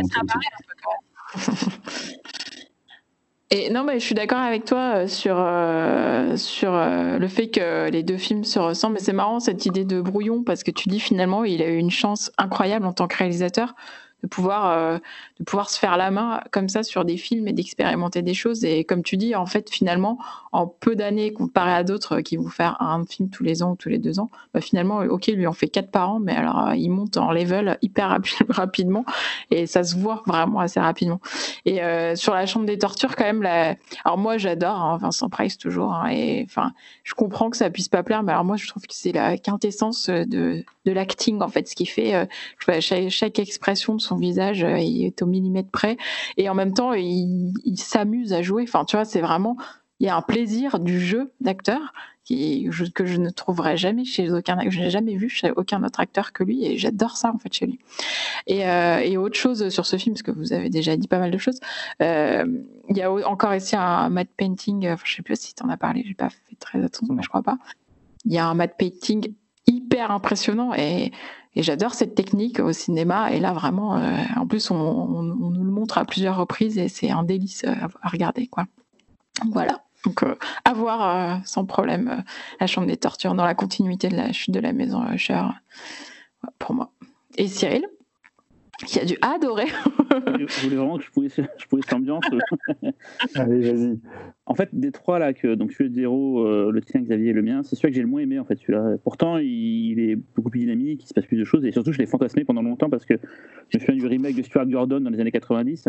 Euh, c'est pas vraiment un remake en fait, c'est une autre savais pas à l'époque. ça, je savais pas à l'époque. Mais le fait de voir ce, pendule et tout, je me dis putain, je, je me imaginé un film de ouf et tout, tu vois, vraiment avec. Euh, de torture avec une sorte de hache qui se bat. Et là, du coup, bah, ouais, bon, c'est quand même mieux que Charles d'un point de vue de, de juste de ce qui se passe dans le film, en fait, même comme tu disais tout à l'heure, de, mise en scène, et tout, mais vraiment, je me suis ennuyé, quoi. Je, je, trouve ça trop long, en fait. Ça met toujours trop. Enfin, c'est peut-être mon caractère hyper speed qui fait que quand ça prend son temps, ça passe pas, quoi. Mais, mais là, vraiment. Euh, mais je, ouais, franchement, c'est celui que j'ai le moins aimé des trois. Euh, sachant que je crois que celui que j'ai le plus aimé, c'est peut-être celui de Véro, en fait, mais, euh, mais bon, je le spoil du coup. mais c'est peut-être celui qui a le plus de qualité, c'est pour ça aussi, quoi. Mais bon. Euh. Bah, ça dépend. on va parler quand même, on va faire un petit interlude dans le cycle. Oui. Bah, en fait, ce que j'ai préféré de Corman, c'est celui dont va parler Xavier maintenant. Donc, Xavier, parle-nous d'un autre film qui se glisse. Ah oui, qui se glisse, car pour une fois, nous allons absolument pas respecter la règle qu'on s'était donné. Mais en même temps, une règle, voilà, ça sert à être éclaté, donc euh, il n'y a aucun problème. Et donc, il faut dire surtout que Laurent voulait parler de ce film aussi à la base. Aussi, Laurent voulait parler de ce film, et du coup, j'ai repris, euh, j'ai repris en la mémoire de Laurent ce film, en espérant lui faire honneur. Voilà, Laurent, je t'aime. Euh, bref, en tout cas, nous allons donc parler d'un film qui n'est absolument pas fantastique et qui est un pur drame. Donc, euh, vous allez vous demander, mais pourquoi euh, en parle-t-il dans cette émission? Eh bien, tout simplement parce que dans la carrière de Corman, malgré la cinquantaine de films qu'il aura réalisés, son film préféré, le film qui est peut-être le plus important de sa carrière, celui où, pour une fois, il aura brisé sa règle absolue de ne, réaliser jamais un film qui vous tient à cœur, et encore pire, il aura brisé la règle ultime qui est ne jamais perdre d'argent sur un film. Il s'agit donc du film The Intruder, film préféré de Corman, son bébé absolu, et peut-être un de ses meilleurs films. Donc en fait, The Intruder, euh, c'est un film compliqué. Euh, il s'agit donc de Adam Kramer qui débarque dans la ville de Caxton, dans le sud des États-Unis, alors qu'une loi anti-ségrégationniste vient d'entrer en application. Et cette loi va permettre aux Noirs de la ville de fréquenter le lycée, le lycée réservé aux Blancs. Kramer travaille pour la Patrick Henry Society, qui est une organisation raciste et qui se présente donc comme un réformateur social hein, qui va user de son charisme pour soulever les habitants de la ville contre cette nouvelle loi. Donc, euh, c'est un drame euh, racial, comme vous l'aurez compris. C'est une critique de la société. C'est un film euh, dur et c'est surtout un film que moi je trouve assez incroyable. Donc, en, en 1962, quand il réalise le film, ça fait euh, donc sept années qu'il est passé euh, réalisateur. Et donc, on en est à son 30e film. Oui, vous avez bien entendu, 30e film. C'est un rythme absolument de dingue. Et c'est surtout un rythme qui, à la fois, lui a permis de se forger, de se façonner une patte, et qui surtout lui a permis d'aborder plusieurs genres. Parce que certes, on parle beaucoup de genres fantastiques, sauf pour ce film-là, mais il a réalisé beaucoup de choses, dont un film sur Al Capone, par exemple. Euh, euh, c'est un film qui est vraiment étonnant dans sa filmographie. Et euh, malgré le fait qu'il ait entamé sa série, enfin malgré, mais grâce au fait qu'il a entamé sa série L'adaptation d'Edgar Allan Poe, euh, suite aux bénéfices engrangés par la Chambre des tortures et surtout l'enterré vivant euh, l'année suivante, il va pouvoir mettre en chantier le film The Intruder. The Intruder, c'est l'adaptation d'un roman de Charles Beaumont. Et donc c'est Charles Beaumont lui-même qui va écrire le scénario, puisqu'il avait déjà travaillé avec, euh, avec Corman sur l'enterré vivant. Et certains d'entre vous connaissent peut-être Charles Beaumont, puisqu'il a été l'un des scénaristes pour plusieurs épisodes de la quatrième dimension. Et d'ailleurs, en parlant de William Shatner, hmm, je pense qu'il y a eu un petit truc qui s'est passé. Mais je ne vais pas revenir dessus, donc vous chercherez vous-même. Euh, ce récit, évidemment, euh, s'inspire de ben, des véritables faits qui se sont réalisé euh, lorsque la, loi est arrivée. Euh, on parle principalement euh, de, donc des, conséquences de cette loi. Et, donc l'arrêt Brown v. Board of Education de mai 54 bah, a rendu donc anticonstitutionnel la ségrégation dans les écoles. Donc c'est un moment extrêmement important euh, dans l'histoire euh, des États-Unis, euh, dans la lutte contre, contre le, racisme. Et c'est aussi un événement qui a, qui a déclenché beaucoup de, de, mouvements de lutte pour les droits civiques. ça a évidemment beaucoup énervé les États du Sud. On ne va pas revenir sur l'histoire du Sud des États-Unis. Euh, et, en fait, euh, c'est précisément cette colère qui va servir de, matériau pour le film The Intruder. Donc Beaumont et, Corman vont vraiment se, nourrir de ça et ils vont décider donc d'analyser les mécanismes qui vont, euh, qui vont pousser une population à se lever contre une loi, contre une décision qui va être légitime. Pour ça, l'idée de génie qu'il a eue, ça aurait été de trouver son acteur, qui est donc William Shatner. Alors, William Shatner, pour beaucoup, ok, c'est Kirk, c'est Hooker, mais Shatner a, joué euh, d'autres rôles, et dans Intruder, c'est peut-être un de ses plus grands rôles. En fait, euh, c'est un personnage difficile, c'est un personnage raciste, c'est un personnage manipulateur, et le fait de prendre William Shatner, c'est une véritable volonté de prendre un acteur séduisant. C'est un, un beau parleur, c'est un bonimenteur, c'est quelqu'un qui va tout de suite nous être présenté avec beaucoup d'empathie. Dès les, premières images du film, il va tout de suite aider une petite vieille à descendre de son bus. On, se prend un petit peu d'amitié pour ce monsieur. Et pendant assez longtemps, on ne connaît pas ses missions. Donc, on reste avec ce personnage pendant assez longtemps. Et à partir du moment où on a compris qui était ce personnage, et ça, c'est un des grands tours de force à la fois de Corman, de Beaumont et de Shatner, parce que c'est ces trois personnes qui ont créé cette réussite, c'est que même quand on te présente le personnage en tant que raciste pur, qui est là pour une mission précise, donc lever les foules contre cette loi, il arrive quand même à garder ce personnage humain. Et du coup, du fait qu'il arrive à se garder ce personnage humain, on a quelque chose, on a un personnage qui est beaucoup plus complexe qui est quelque part une sorte de, fascination autour de ce personnage. On a envie d'en savoir plus, même si on ne cautionne pas, on a envie d'en savoir plus.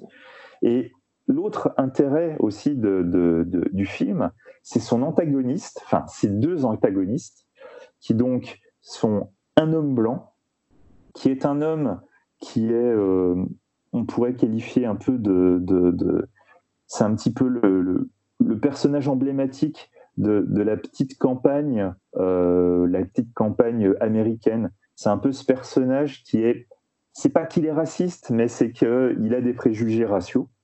Il n'a pas de haine contre les Noirs, mais il a clairement des préjugés. Et c'est un personnage qui n'apprécie pas cette loi, puisqu'il ne la comprend pas.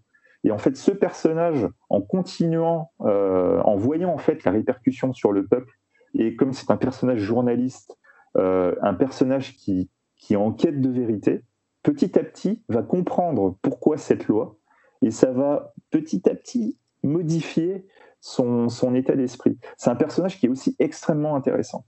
Le troisième personnage dont, je, parlais, c'est donc le, le, le lycéen euh, noir qui va devoir aller à l'école. Et c'est là qu'en fait, on va arriver à quelque chose de, de très fort, parce que c'est vrai que quand on ne le sait pas, on arrive quand même à le sentir. Ce n'est pas un acteur professionnel, c'est en fait un acteur qui, est, qui a été pris parce qu'il était sur les lieux du tournage, et c'est surtout un acteur qui a vraiment vécu le, ce, ce passage-là. Il fait partie des, des enfants noirs, enfin enfants, des adolescents noirs de l'époque, qui ont été parmi les premiers à aller à cette école lorsque la loi a été promulguée. Donc, les scènes extrêmement fortes de ces élèves qui vont aller à l'école sous le regard des Blancs et des regards haineux, quand on voit ce personnage, quand on voit sa réaction, déjà de base, on se dit, ah, il joue très bien quand même, le monsieur. Et après, quand on apprend qu'en fait, non, non, il n'est pas acteur, c'est juste, il a refait en fait ce qu'il a vécu, c'est euh, ça, ça, ça, fait des, frissons quand même. C'est euh, très puissant. Le film, euh, c'est comme vous comprenez, c'est un film donc qui parle vraiment de la société. C'est un film qui se veut provocateur, mais même si beaucoup de personnes pourraient avoir peur, parce que Corman, certes, c'est un, un, monsieur qui a beaucoup œuvré dans le bis, c'est un producteur, on pourrait croire qu'il y a un côté exploitation. Il ne faut pas oublier que Corman, c'est un film qui lui tient vraiment à cœur. Et pour ça, et dans les années 60, c'était euh, assez étonnant, il a quand même tenu à traiter ce problème, le problème racial, de front.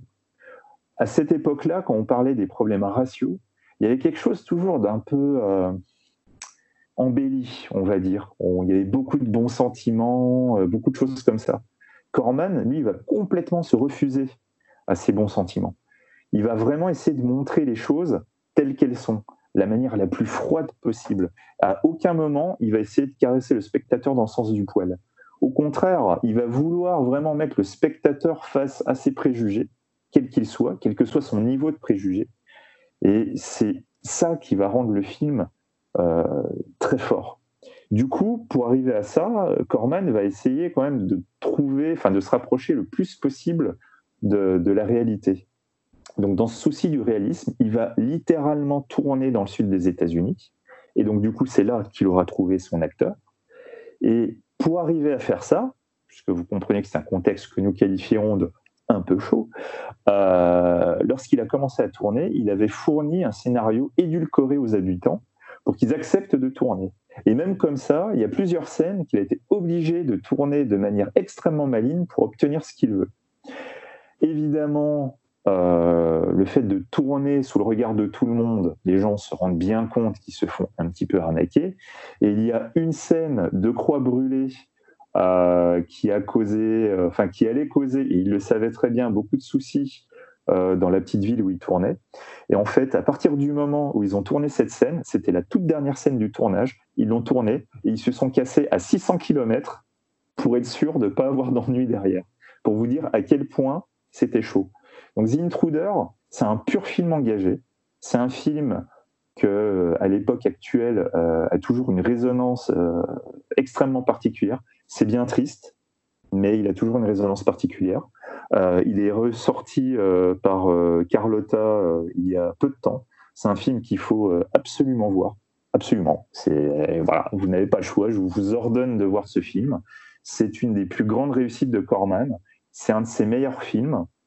Et même si dans la légende, tout le monde vous dira oui, c'est le seul film de toute la carrière de, Corman pour lequel il aura perdu de l'argent, dans la réalité, Corman, depuis quelques années, euh, a vu son film ressortir, puisque c'est un film qui est toujours d'actualité, et euh, grâce à ça, il a pu devenir bénéficiaire.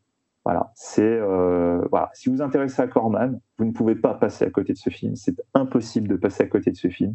C'est la raison pour laquelle euh, je viens de vous parler pendant je ne sais pas combien de temps d'un film dramatique dans un podcast sur cinéma fantastique. Mais il y a une belle morale à la fin, c'est qu'il a gagné de l'argent au final. Euh. Exactement. mais, mais c'était pas le but. Eh ben écoute, non, mais je ne connaissais pas du tout le film, du coup, tu vois, j'étais content de le voir. Euh, pour une fois, ça va, il n'y a pas de, pas de foufrou, pas de, pas de chauve-souris, donc j'étais plutôt content aussi pour ça. Non, c'est vraiment un film euh, assez surprenant, euh, de voir que tu sais pas trop où il va en venir, et puis tu commences à comprendre la mécanique. Et c'est bon, c'est le hasard qui veut ça, mais c'est totalement dans l'actualité. Enfin, ça, c'est c'est même, tu te dis, c'est toujours des questions qui resteront malheureusement toujours de, qui se répéteront toujours, voilà quoi. Mais, mais c'est bien de voir ce genre de film, ça éduque pas mal, ça, ça, ça fait réfléchir, ça fait réfléchir comme il dit sur, sur Twitter.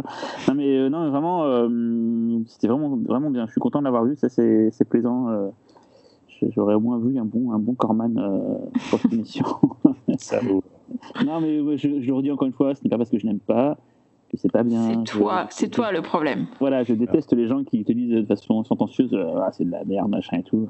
Non, j'ai pas, c'est pas mon style. Voilà. Mais là, par contre, euh, Intruder, c'est vraiment, euh, c'est vraiment tip top.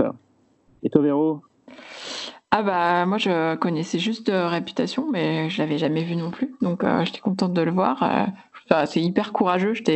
Avant tout le film j'étais hyper surprise de la manière dont ça aborde le sujet et et puis, euh, surprise du jeu de William Schaffner aussi, euh, une espèce de, de charme euh, malsain. Enfin, il il, a ce côté très charmant, mais qui met vraiment très mal à l'aise en fait.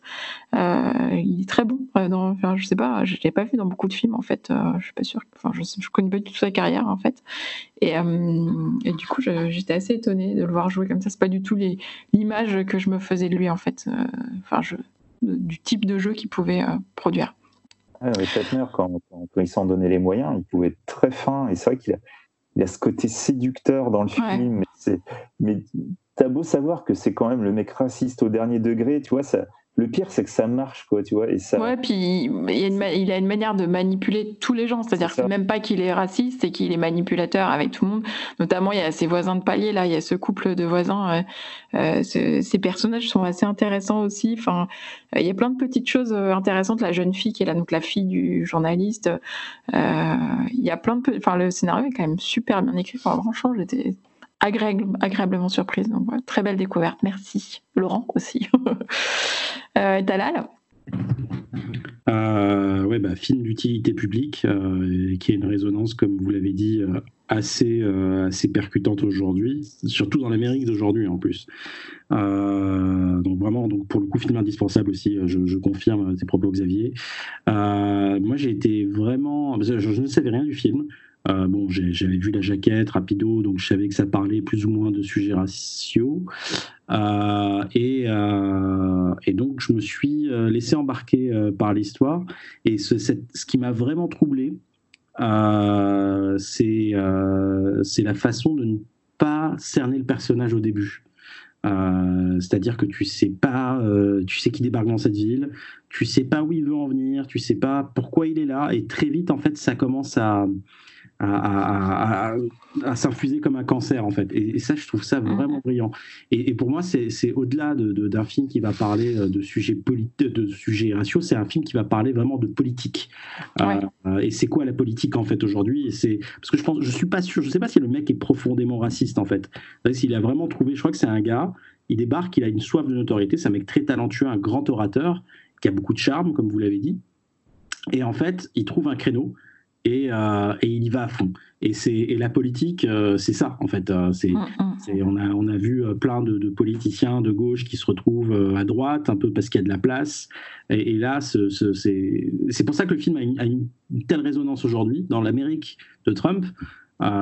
c'est, que voilà, c'est, quand tu es, bien opportuniste, et il y en a hein, dans ce monde malheureusement, bah, tu, vas, tu vas bien racler euh, le fond pour, euh, pour faire du mal à tout ce qu'il y a au-dessus.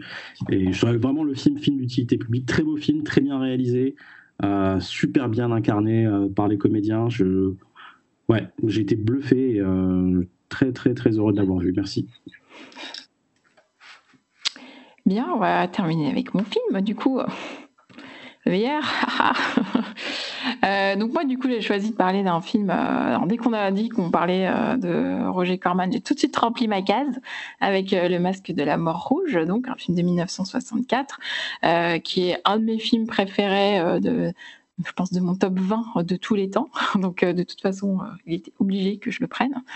Euh, donc, il fait partie donc, du cycle des adaptations de Poe. Au scénario, il y a Wright Campbell et Charles Beaumont, dont tu as parlé tout à l'heure.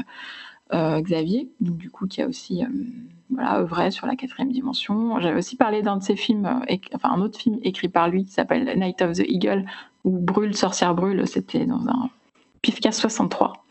Voilà. Euh, voilà. Et donc, comme c'est un de mes films préférés, il se trouve qu'en plus, je l'ai vu, je l'ai revu il n'y a pas très longtemps euh, sur le grand écran de la Cinémathèque, euh, juste avant le, le confinement. pardon. et du coup, je fais une, spéciale dédicace à Camille, qui est une, de nos auditrices et qui était avec moi à cette séance. Et, et c'était un gros kiff. Voilà. Donc, le masque de la mort rouge, de quoi ça parle? En fait, c'est un, donc c'est un mélange euh, entre deux nouvelles de Edgar Poe, une qui s'appelle Le Masque de la Mort Rouge, qui va constituer euh, l'intrigue principale du scénario, et une autre qui s'appelle Hopfrog, qui était plus courte et qui constitue l'intrigue secondaire. Donc le pitch, c'est euh, le prince Prospero qui est joué par, je vous le donne en mille, Vincent Price, qui est ouvertement sataniste et qui invite en fait tous les nobles des alentours pour un bal masqué décadent dans son château. Et en fait, euh, ce bal confiné, on va dire, parce que c'est très d'actualité finalement comme film, euh, a une autre fonction, c'est en fait protéger tous les riches euh, des alentours de l'épidémie de, de peste rouge qui commence à décimer les villageois des alentours. Et en fait, il a choisi, en fait, en passant dans un village, il s'est rendu compte en passant dans un village euh, à côté de son château que cette épidémie commençait. Donc, du coup, il, décide de se cloîtrer comme ça avec, euh, avec les riches. Et en plus, au passage, il a kidnappé une jeune fille, euh, son père et son fiancé, parce que cette jeune fille, donc Francesca, elle est jeune, elle est belle et elle est très pieuse. Et comme lui, son, son activité favorite, c'est de corrompre l'âme et la chair des jeunes femmes, enfin des femmes en général, évidemment, il, se la prend pour euh, se divertir.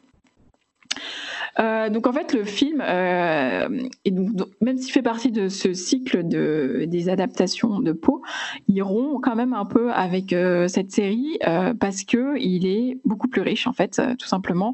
il a été tourné en Angleterre euh, parce que euh, euh, Corman pouvait bénéficier d'une aide, donc avoir des fonds supplémentaires s'il tournait ce film-là en Angleterre.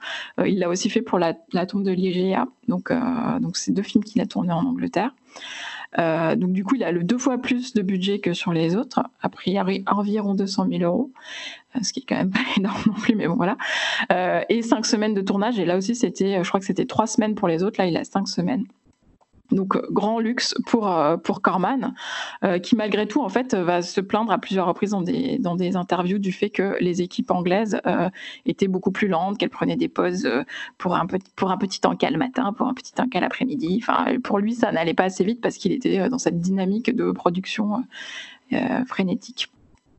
Donc voilà, donc euh, là on a vraiment beaucoup plus de, décors, les, décors sont magnifiques. Alors malgré tout, c'est quand même du bricolage parce qu'en fait ça a été fait avec les restes de décors d'un autre film qui a été euh, tourné dans les mêmes studios, un film qui s'appelle Beckett, euh, donc un film historique. beaucoup de costumes, de nombreux figurants aussi. Alors ça tranche vraiment avec les deux autres films où, où c'était des huis clos avec quatre personnages. Là, il y a énormément de figurants.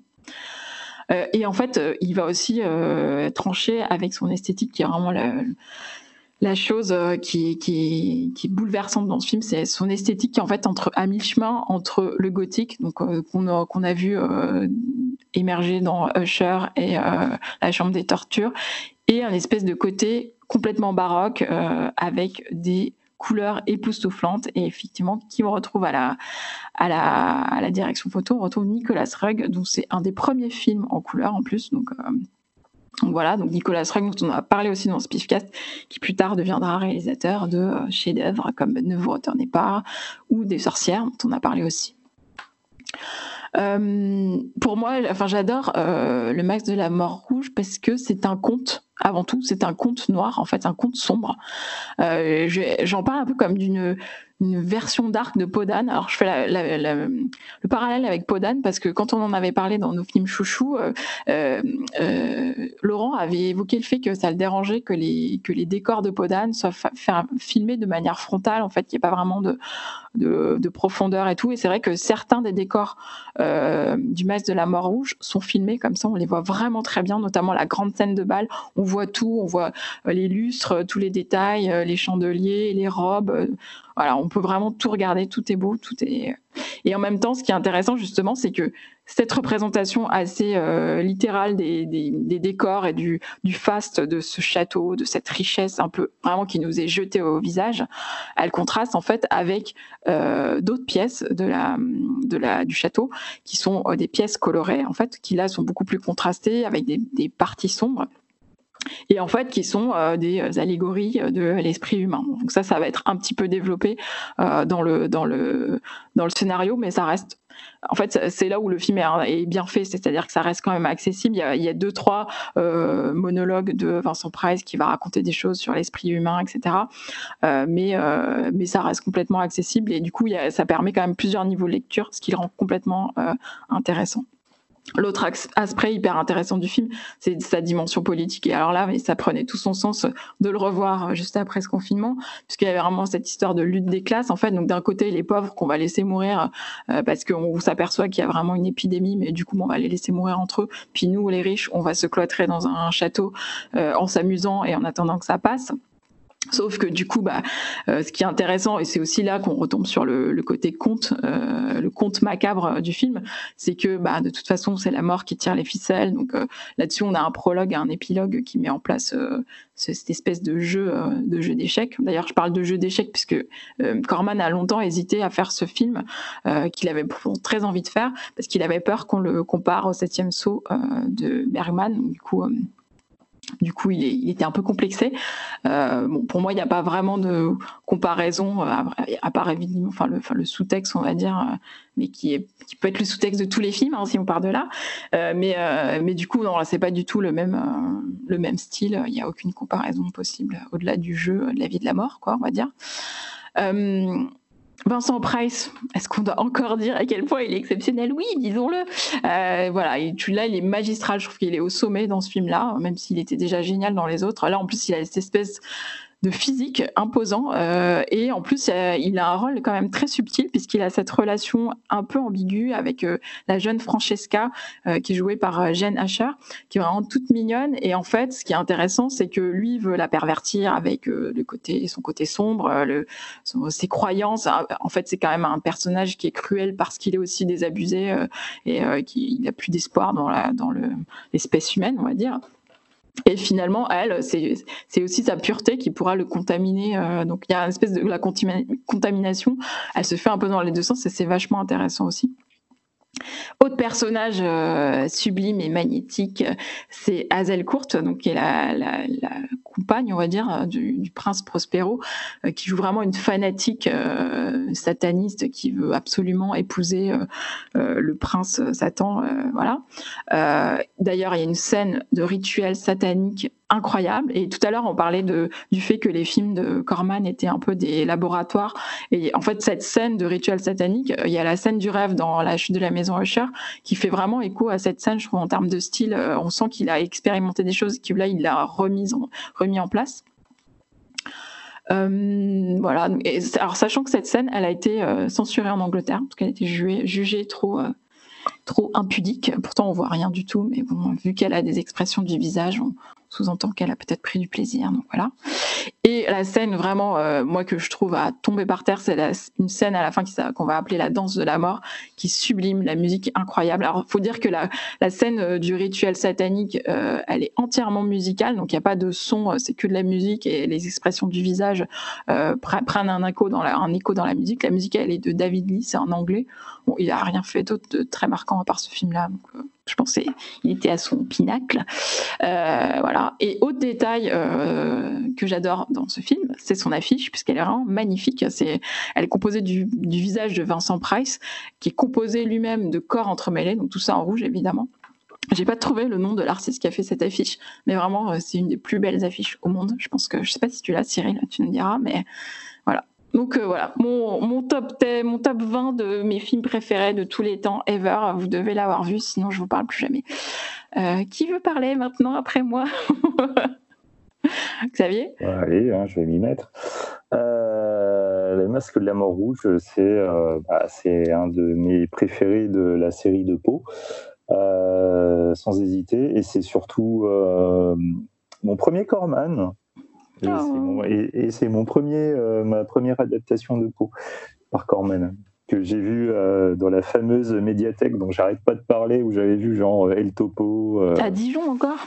Ouais, ouais, à Dijon. je ne sais pas qui est cette personne folle qui gérait cette médiathèque, mais merde, j'ai vu El Topo, j'ai vu, j'avais vu Paris, Texas, enfin que, que, des trucs de ce niveau-là, quoi. C'est un truc de fou, quoi. J'ai engagé un tueur aussi, bref. Euh, et du coup, ouais, le masque de la mort rouge, la première fois que je l'avais vu, j'étais pas vieux hein, en plus, hein, je devais avoir 13 ans, 14 ans. Ça m'avait fait un effet euh, assez étrange, je m'attendais pas à ça. Euh, parce que j'aimais déjà en fait les, films de la Hammer. Et, en fait, me retrouver devant un autre style gothique, c'était.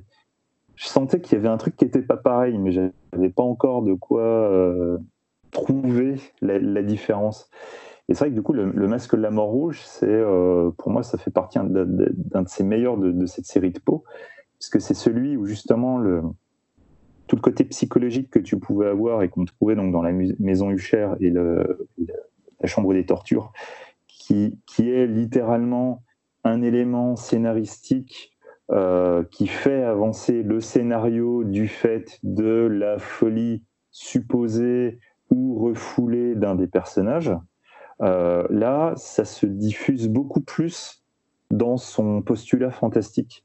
On est dans quelque chose de plus, euh, de plus visuel. Et du coup, euh, comme tu parlais des chambres en question, il y a aussi un énorme côté psychologique du film, mais tu n'es pas obligé de le remarquer pour apprécier le film. Si tu le remarques, tu peux l'analyser, tu vois qu'il y a beaucoup de choses intéressantes qui, en, mm. qui sont dites, y compris dans la danse de la mort, etc. Et si tu le remarques pas, tu as un excellent film gothique, euh, non dénué d'humour, non dénué de cruauté, mm, mm. et surtout un truc moi qui à l'époque m'avait pas marqué tout de suite parce que je m'en rendais pas compte, mais plus tard je m'en suis rendu compte. Au niveau réalisation, c'est un truc de malade ce que Corman il a fait dessus. C'est un truc de fou. Le, passage dans les différentes pièces de couleurs mm. où il fait suivre la caméra et à chaque fois le personnage s'arrête dans la composition parfaite du plan alors, c'est un truc à la con, hein, tu fous du gaffeur par terre, c'est simple, mais le mec qui te le fait sur je sais pas combien de, chambres et tout, machin, ça ah, marche super bien. ça m'a fait penser à du Bava, moi. Ouais, carrément, carrément. Pareil, tu as, le vrai sens du cadre, et ton cadre, il raconte tout. Tout est là, tout est, tout est nickel. D'un point de vue réalisation, autant The Intruder, euh, c'était marquant, mais on était dans un registre complètement différent, plus, euh, plus naturaliste, on va dire, un, petit peu, un petit peu plus à l'italienne, quelque part. là, dans le registre purement fantastique, gothique, et même dans la mécanique Corman pure, euh, putain, c'est fou ce qu'il a, a, réussi à faire. Quoi. Le jeu des couleurs, les cadrages, la composition, le montage et tout. C'est. Euh, puis diriger autant de, figurants, parce qu'il y a quand même des scènes avec beaucoup, beaucoup de figurants qui sont chorégraphiés. c'est tu te dis, mais le mec, il est arrivé à un level. Alors que franchement, en, 5 ans, quand tu prends euh, la petite boutique des horreurs et tu prends le masque de la mort rouge, tu te dis, mais c'est pas possible, c'est pas le même mec qui a réalisé ça, quoi. Il s'est écoulé 5-6 euh, ans entre les deux, c'est pas possible. Eh ben si, si, si. Et le mec, c'est incroyable, quoi. Franchement, tu te, du coup, tu te dis, j'ai vu une Truder, je vois ce que le mec, il avait envie de raconter. Bon, du coup, ça s'est un peu planté, donc il n'a pas continué dans ce registre-là. Tu te dis, tout ce qu'il avait envie de raconter, toute sa manière de penser, et, et cette capacité qu'il avait de réaliser, et franchement, on a vu, il pouvait aller très loin, là, du coup, dans le visuel je me dis, putain, le mec, il aurait pu sortir. Si franchement, The Intruder avait fonctionné, avec en plus la qualité de, ce qu'il est, de, son, de son travail dans le masque de la mort rouge, j'ose même pas imaginer ce qu'il aurait fait. Mm. Et puis là, euh, enfin, comme dans euh, The Intruder, et quand même, il... après, c'est, pas, c'est pas un brûlot euh, comme The Intruder, mais tu vois, il y a quand même ce truc intéressant quand même et courageux de rappeler que, que chacun est laissé à sa place. voilà. Mm-hmm. Que la vie n'a pas de valeur. Pour, enfin, certaines vies ont moins de valeur que d'autres, quoi, pour, pour certains en tout cas. C'est ça. Talal? Euh, j'ai trouvé ça assez fascinant. Euh, et comme tu l'as dit, Véro, aussi, c'est l'aspect, euh, c'est justement cet aspect politique que tu n'avais pas dans la tombe de, de ou dans la malédiction d'Arkham qui sont euh, qui, qui, qui, rajoutent une couche en fait supplémentaire en fait hein. encore en, c'est ce qu'on disait tout à l'heure à chaque film en fait euh, il s'améliore à chaque film il va rajouter quelque chose en plus qui va rendre le film encore plus fascinant et, euh, et autant ouais Intruder peut faire penser au, cinéma naturaliste italien pour moi celui-là me fait complètement penser au cinéma fantastique italien et pour sa pour sa direction artistique en fait mm. Euh, je trouve vraiment vraiment magnifique. J'ai quand même j'ai quand même une petite préférence. Euh, enfin, je sais pas, mon cœur balance entre la, tombe de Gia et, la malédiction d'Arkham pour le coup. Où euh, je sais pas, il y, a quelque chose. Je les ai vus vraiment hein, dans un, je sais pas, en 5-6 jours, j'ai vu tous ces films. c'est plus ça allait, plus, je respirais en fait, parce que voilà, ça s'ouvrait. Et peut-être peut-être parce que Gia, il y a, beaucoup de jours, hein, le film, enfin il y a beaucoup d'extérieurs jours en fait, qui font que bah, quelque part ça respire mais en même temps, il y a toujours ce truc très inquiétant et très romantique aussi. Ce qu'a moins euh, le, masque, le masque de la mort rouge, en fait. Là où, pour le coup, euh, on est dans un autre registre. Quoi. Euh, et, puis, bah, et puis, ouais, et Price, Price aussi, qui, qui, qui, est de plus en plus surprenant. Quoi. Et, là, bon, là, il joue un méchant, mais, mais c'est un méchant nuancé, en fait. Il n'est pas, il pas dans le cabotinage que moi, en tout cas, j'avais ressenti dans la chambre des tortures ou dans la chute de la maison Huchère. Euh, mais c'était déjà le cas en fait. Il, m'avait déjà énormément surpris dans Le Corbeau déjà où euh, je me dis putain le mec il est super doué en, comédie euh, et, La Malédiction d'Arkham ou La Tombe de Lygia où là pour le coup il est dans des rôles plus dramatiques et, et il, est, super. T'avais vu Théâtre de sang ou pas? Non, je l'ai pas vu. c'est un des. Alors, alors ce, ce que j'ai pas vu, j'ai pas vu l'halluciner parce qu'il faisait pas partie du coffret et j'ai pas eu le temps de terminer euh, l'Empire de la Terreur, Tales of Terror. Non, mais du coup, c'est pas un Corman, mais c'est un, film avec Price. Euh, euh, justement par rapport à son, son, dos pour la comédie. Ah, le coup, ouais, ouais, ouais. Très drôle dedans. Théâtre de sang, non, j'ai pas vu. Non. On l'a passé au pif Oui, on l'a passé. Malheureusement, je peux pas faire toutes les séances du pif, à mon grand regret. Quoi Et Cyril alors? Je à ma gueule, forcément. Enfin bah, Comme je disais tout à l'heure, c'était le préféré de ceux que j'ai vus, là. Donc, c'est pas ma cam, hein, toujours. Hein. C'est toujours le film que je trouve un peu chiant. Mais là, par contre, c'est quand même putain de beau, quoi. Toute la fin, là, en rouge, justement, et tout, ça, ça, ça t'en fout plein la gueule. Non, c'est du bel ouvrage. Hein. Ça fait penser à des moments par.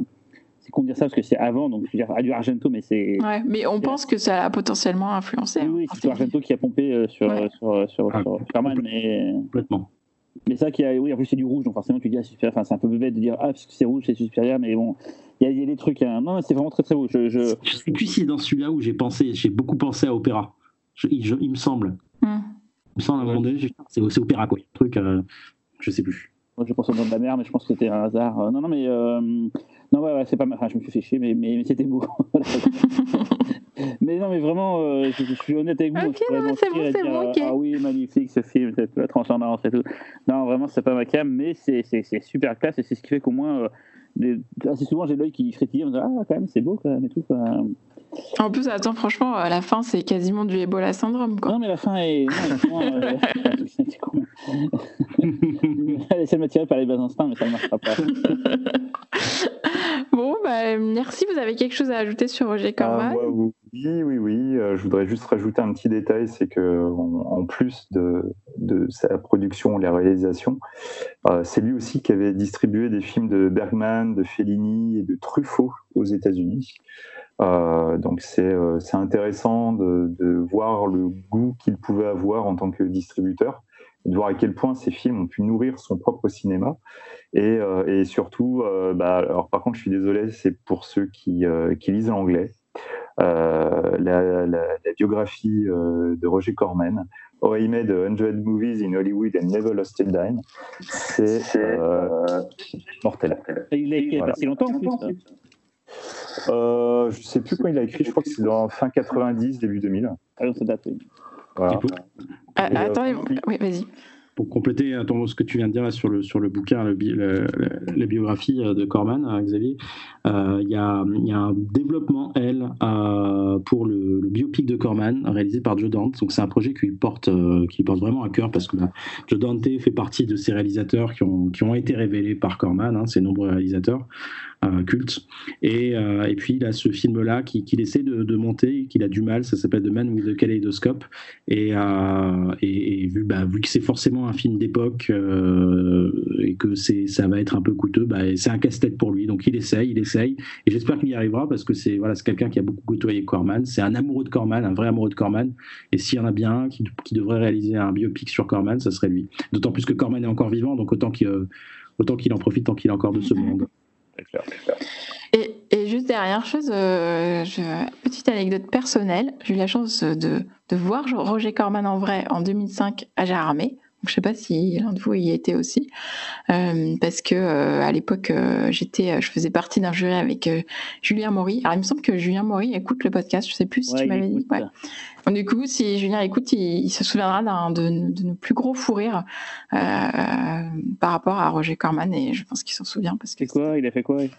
Je ne peux pas le dire. Je vous le dirai hors antenne parce que c'est pas bien de se moquer des personnes âgées. Voilà c'est violent. Pour finir l'émission, c'est violent. Tout le monde ah, te félicite pas. Ah, c'est une image que les gens regardent. le vieux papy qui s'est fait dessus. Bravo, Véronique. Mais non, mais non, arrêtez. Vous êtes vraiment une esprit mal placé. euh... Oh, c'est violent. quand même en Bermuda, sortant de on, Le mec, on lance sens, on dit que c'est un génie. À la fin, il faut ouais, bon, ça reste un vieux quand même, faut pas déconner. Eh, on va redescendre deux minutes. Elle est dure. Bon, allez, on passe à nos petites recos euh, en vrac. Euh, bah, tiens, Cyril, euh, toi, tu parles de quoi? On n'a jamais ouvert sa gueule l'an dernier. Je vais vous parler d'un magazine, et d'un fanzine et d'un MOOC qui ont beaucoup de points communs et qui pourtant n'ont rien à voir. Alors, le fanzine s'appelle Chéri Bibi. c'est un fanzine que je trouve ce qui se fait mieux dans la, culture au sens large actuellement. Et déjà, visuellement, ça tue, la maquette est mortelle et c'est très complet. Et depuis peu, ils font des thématiques principal, j'aurais fait une thématique sur la prison par exemple, ils vont parler plein de choses, ils vont pas parler que de cinéma, ils vont parler aussi de, bouquins, mais de musique aussi, des fois ils vont parler de catch, enfin ils vont parler de plein plein de trucs, et c'est passionnant, c'est euh, ils prennent un sujet et ils vont le dans tous les sens, et voilà, il n'y en a pas beaucoup de, numéros, je crois qu'il y en a moins d'une dizaine, mais euh, c'est la crème, la crème de la crème du, du fanzine, et dans un autre sens pareil, euh, MOOC, donc c'est pas comme un fanzine, un MOOC c'est plutôt euh, un peu plus luxueux on va dire, mais dans le même style que chez Bibi, ça s'appelle Rétro Laser. Euh, cette fois, c'est plutôt orienté pop culture. Mais pareil que pour chez Bibi, ça, ça, couvre plein de, spectres de, cultures différentes. C'est pas que du cinéma. Et Retro Laser, c'est édité par euh, la boîte d'édition Omake Book, qui est faite par Florent Georges. C'est un, c'est un mec qui a fait des bouquins sur l'histoire de Nintendo et qui est spécialiste de, la, de la préhistoire de l'histoire du jeu vidéo. Et donc Retro Laser, ça parle de jeux vidéo forcément, et de cinéma, de musique. Dans le dernier numéro, il y a un, passage sur les L7, le groupe L7. ça parle de jouets, ça parle de plein de trucs et tout, et c'est très intéressant. Ça, c'est vraiment un, un, book que j'aime, j'aime lire de bout en bout, parce que justement, ça passe d'un sujet à l'autre sans, sans, vraiment des fois de raison, mais c'est toujours plaisant à lire. Voilà, donc Chéri Bibi et Rétro Laser, c'est ma deux, deux recommandations. Tu les trouves comment? Retro Laser, je le trouve sur le site de euh, Book. Euh, mais il y a aussi des boutiques, je crois qu'ils le vendent, des boutiques de jeux vidéo un peu indé. Et chez Amivi, c'est pareil, il a un site web, mais aussi pareil, c'est la, la, distro. Donc il est disponible dans le genre de Metaluna, il peut être disponible sur. Euh, je crois que euh, Service Publishing, ils ont une boutique sur les, sur les quais de, de Seine tu peux le trouver, c'est là j'en ai trouvé mon dernier. Enfin, voilà, mais sur le site, il t'explique dans les boutiques que tu peux le trouver en France. Et euh, je pense que c'est pareil pour Retro Laser. Et sinon, tu peux acheter directement sur, le, sur leur site, je pense que ça leur fera plus dessous. Euh, voilà, quoi. Donc je conseille les deux, Cherry Bibi et Retro Laser. Ok, Talal? Euh, bah, moi, je continue de jouer. Euh, je suis content. Donc euh, bah, là, j'ai je, je, repris euh, Batman Arkham Knight. En ce moment, je suis en Batmania, donc euh, total. Et ça tombait bien, justement, Cyril, que tu parlé du, du, justement de, de, de Batman. je ton, ton, gamer tag. j'ai l'impression, ouais, c'est ça. heureusement que j'ai enlevé la caméra de ma, de ma Xbox. Hein. Ah, euh, alors, Batman Arkham Knight, c'est euh, le troisième jeu euh, développé par Rocksteady Studio. Et c'est le troisième Batman. Donc, ils avaient fait Batman Arkham Asylum, Batman Arkham City, et donc Batman Arkham Knight, c'est celui-là. Et alors, Batman Arkham Asylum et Arkham City, euh, ils étaient assez différents parce que c'était plutôt, ils étaient plutôt orientés beat'em all, donc jeu où tu incarnes Batman et tu vas taper du méchant. Mais ils avaient quand même la qualité d'être très très bien ancrés et très adaptés dans l'univers de Batman. Arkham Knight reprend, euh, reprend exactement cette, euh, la trame où, elle, où le précédent s'est arrêté. C'est-à-dire bah, le, à la fin d'Arkham de, City, le Joker meurt. Et donc, quand tu commences le jeu manette en main, en fait, c'est toi qui appuies le bouton euh, du, de, de, pour, pour actionner la crémation du Joker. Donc, c'est assez, assez chelou. Et déjà, ça donne le ton. Euh, et à partir de ça, en fait, euh, bah, la ville est, est, euh, va être très rapidement évacuée. la ville de Gotham va être très, très rapidement évacuée parce que l'épouvantail qui est de retour, qui avait été laissé pour mort dans l'épisode précédent, en fait, a trouvé un nouveau gaz toxique qui rend les gens complètement fous. et il va faire alliance avec un nouvel ennemi qu'on ne connaissait pas, qui a été créé plus ou moins pour le jeu, qui s'appelle le Chevalier d'Arkham. Voilà, j'en dis pas plus pour l'histoire. Le scénario est vraiment mortel pour, pour les fans de Batman. Euh, je suis pas un inconditionnel de Batman, euh, mais j'adore le personnage. S'il y a un super héros que j'aime, c'est vraiment lui. Euh, et, et puis il y a, quelque chose. Je pense qu'un un méga fan qui a lu pas mal de comics doit se taper les fesses en, en, regardant, en, jouant au jeu. Quoi. voilà, donc c'est un monde ouvert. c'est ça peut être très long à jouer. Moi, c'est pas ma cam les mondes ouverts parce que je suis plutôt du genre à aller chercher toutes les plumes dans les maps et ça me fait. Enfin voilà, je suis victime de ce genre de jeu quoi. Du coup, je, je me retrouve à passer beaucoup trop de temps perdu dans ce genre de jeu. Mais bon, il y a l'histoire quand même qui fait que je m'y rattache. Il y, a cette, il y a la Batmobile qui prend beaucoup de place, malheureusement. Je dis malheureusement parce que c'est cool d'avoir une, c'est quelque part c'est cool d'avoir une Batmobile, mais malheureusement elle est pas très jouable. Donc euh, bon, faut faire un effort. Et bon, c'est pas facile de faire des créneaux avec ça? C'est pas facile de faire des créneaux avec la Batmobile. Et pourtant, l'épisode justement qui a été fait pas par l'équipe d'origine, je il y a pas une histoire comme quoi il y avait un. Non, ça, c'est, ouais, ça c'est, c'est un épisode entre Arkham City et Arkham Knight. Je sais plus comment il s'appelle, mais, mais, ouais, c'est, celui-là, celui dont tu parles, est plus dans la, dans la, c'est un prologue et ça se passe, c'est un peu dans, dans la même dynamique que, que les deux précédents. Alors celui-là, c'est vraiment un monde ouvert, quoi, hyper ambitieux. Euh. Alors la map est pas immense, mais. Et c'est des faux mondes ouverts en fait, parce qu'ils sont ouverts, mais c'est pas gigantesque non plus. C'est surtout des, des mini bâtiments dans un monde ouvert. C'est beaucoup des trucs à l'intérieur, en fait. Euh... Ouais, ouais, ouais c'est ça. En tout cas, ce qui est, ce qui est vraiment cool, c'est de, euh, d'être plongé dans l'univers Batman, dans un univers très sombre, comme, comme malheureusement on peut plus le voir au cinéma aujourd'hui. Euh, et, et, puis, tu as cette galerie de méchants, tu vas retrouver Double Face, le mystère, Harley Quinn, le pingouin. Euh, voilà. Et, et, et voilà, c'est sombre, c'est dépressif. Euh, ça me, je sais pas pourquoi ça me, ça me plaît. et, euh, et, ça me fait beaucoup penser euh, à la tentative de Snyder, malheureusement avortée trop tôt. Euh, parce que pour moi, le meilleur Batman au cinéma, bah, c'était Ben Affleck. Et, et d'ailleurs, bah, il y a une scène, scène vraiment cool dans, dans, Batman vs Superman où tu as Bat Batfleck qui se bastonne et, bah, tous les fans de, des jeux, des jeux de, de Rocksteady ont, ont, tout de suite fait la comparaison avec, entre le film et le jeu. Quoi. Voilà. C'est Adam West, le meilleur Batman, t'es ouf, mec. Ah, c'est pas pareil. C'est quel film, mais bon. Euh, Xavier?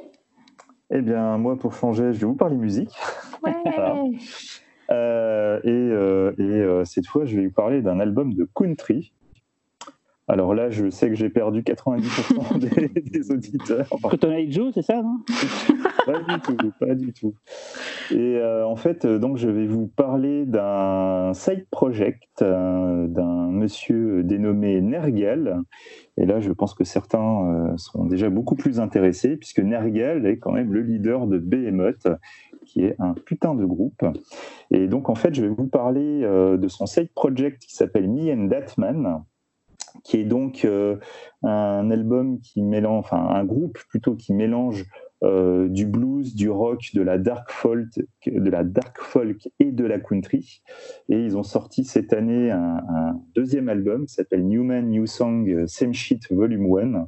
Et euh, c'est une putain de tuerie. Alors moi déjà de base, j'apprécie énormément Behemoth. Et l'album The Satanist, euh, je, trouve que c'est un album de dingue que je ne me lasse pas d'écouter en boucle. Euh, et en fait, euh, quand nous étions censés aller au Hellfest, j'avais vu qu'il y avait ce groupe qui passait, et donc du coup, je découvre que c'est le side project du monsieur. Et je me suis mis à écouter, et j'ai vraiment été étonné de, de, de, des sonorités, de sa voix. je vais quelque part, pour ceux qui connaissent, il y a un petit côté euh, Mark Lanegan. Alors moi, j'adore Mark Lanegan, donc forcément tout de suite, ça m'a happé. Mais en fait, très rapidement, on se rend compte que c'est pas exactement ça non plus. Et, euh, clairement, euh, Nergal, il a réussi à, faire un truc qui ressemble à rien d'autre. le premier album est très sympa, mais le deuxième, je trouve que on arrive à un niveau encore supérieur. Il y a des featuring dans tous les sens. Euh, Jørgen Munkeby, euh, donc de Shining euh, Norvège. Il y a Isan d'Emperor. vous allez voir Corey Taylor de Slipknot, Brightins de Mastodon. Il y a Niklas Kvarfors de Shining Suède. Qui est d'ailleurs donc pour la, la, chanson Confession, qui est une chanson de dingue, vraiment, je vous jure. Euh, on va vous mettre le, le Bandcamp euh, en ligne. Alors sur le Bandcamp, toutes les chansons ne sont pas disponibles. Euh, je crois que vous pouvez écouter que la moitié de l'album. Mais franchement, essayez de le choper. C'est sorti le, 27 mars chez Napalm Records. Franchement, allez-y, c'est de la bombe. Quoi. Bah, du coup, je le mets dans ma playlist. Et moi, du coup, euh, je vais parler d'un livre que j'ai lu pendant, euh, parce que j'ai lu pas mal de livres en fait. C'est cool quand même. Il y avait des avantages à cette période. Et, euh, en fait, malheureusement, je savais pas que toutes ces questions-là allaient ressurgir. C'est un un, livre qui s'appelle Ne suis-je pas une femme? Et c'est un livre écrit en 1980 par Bell Hooks.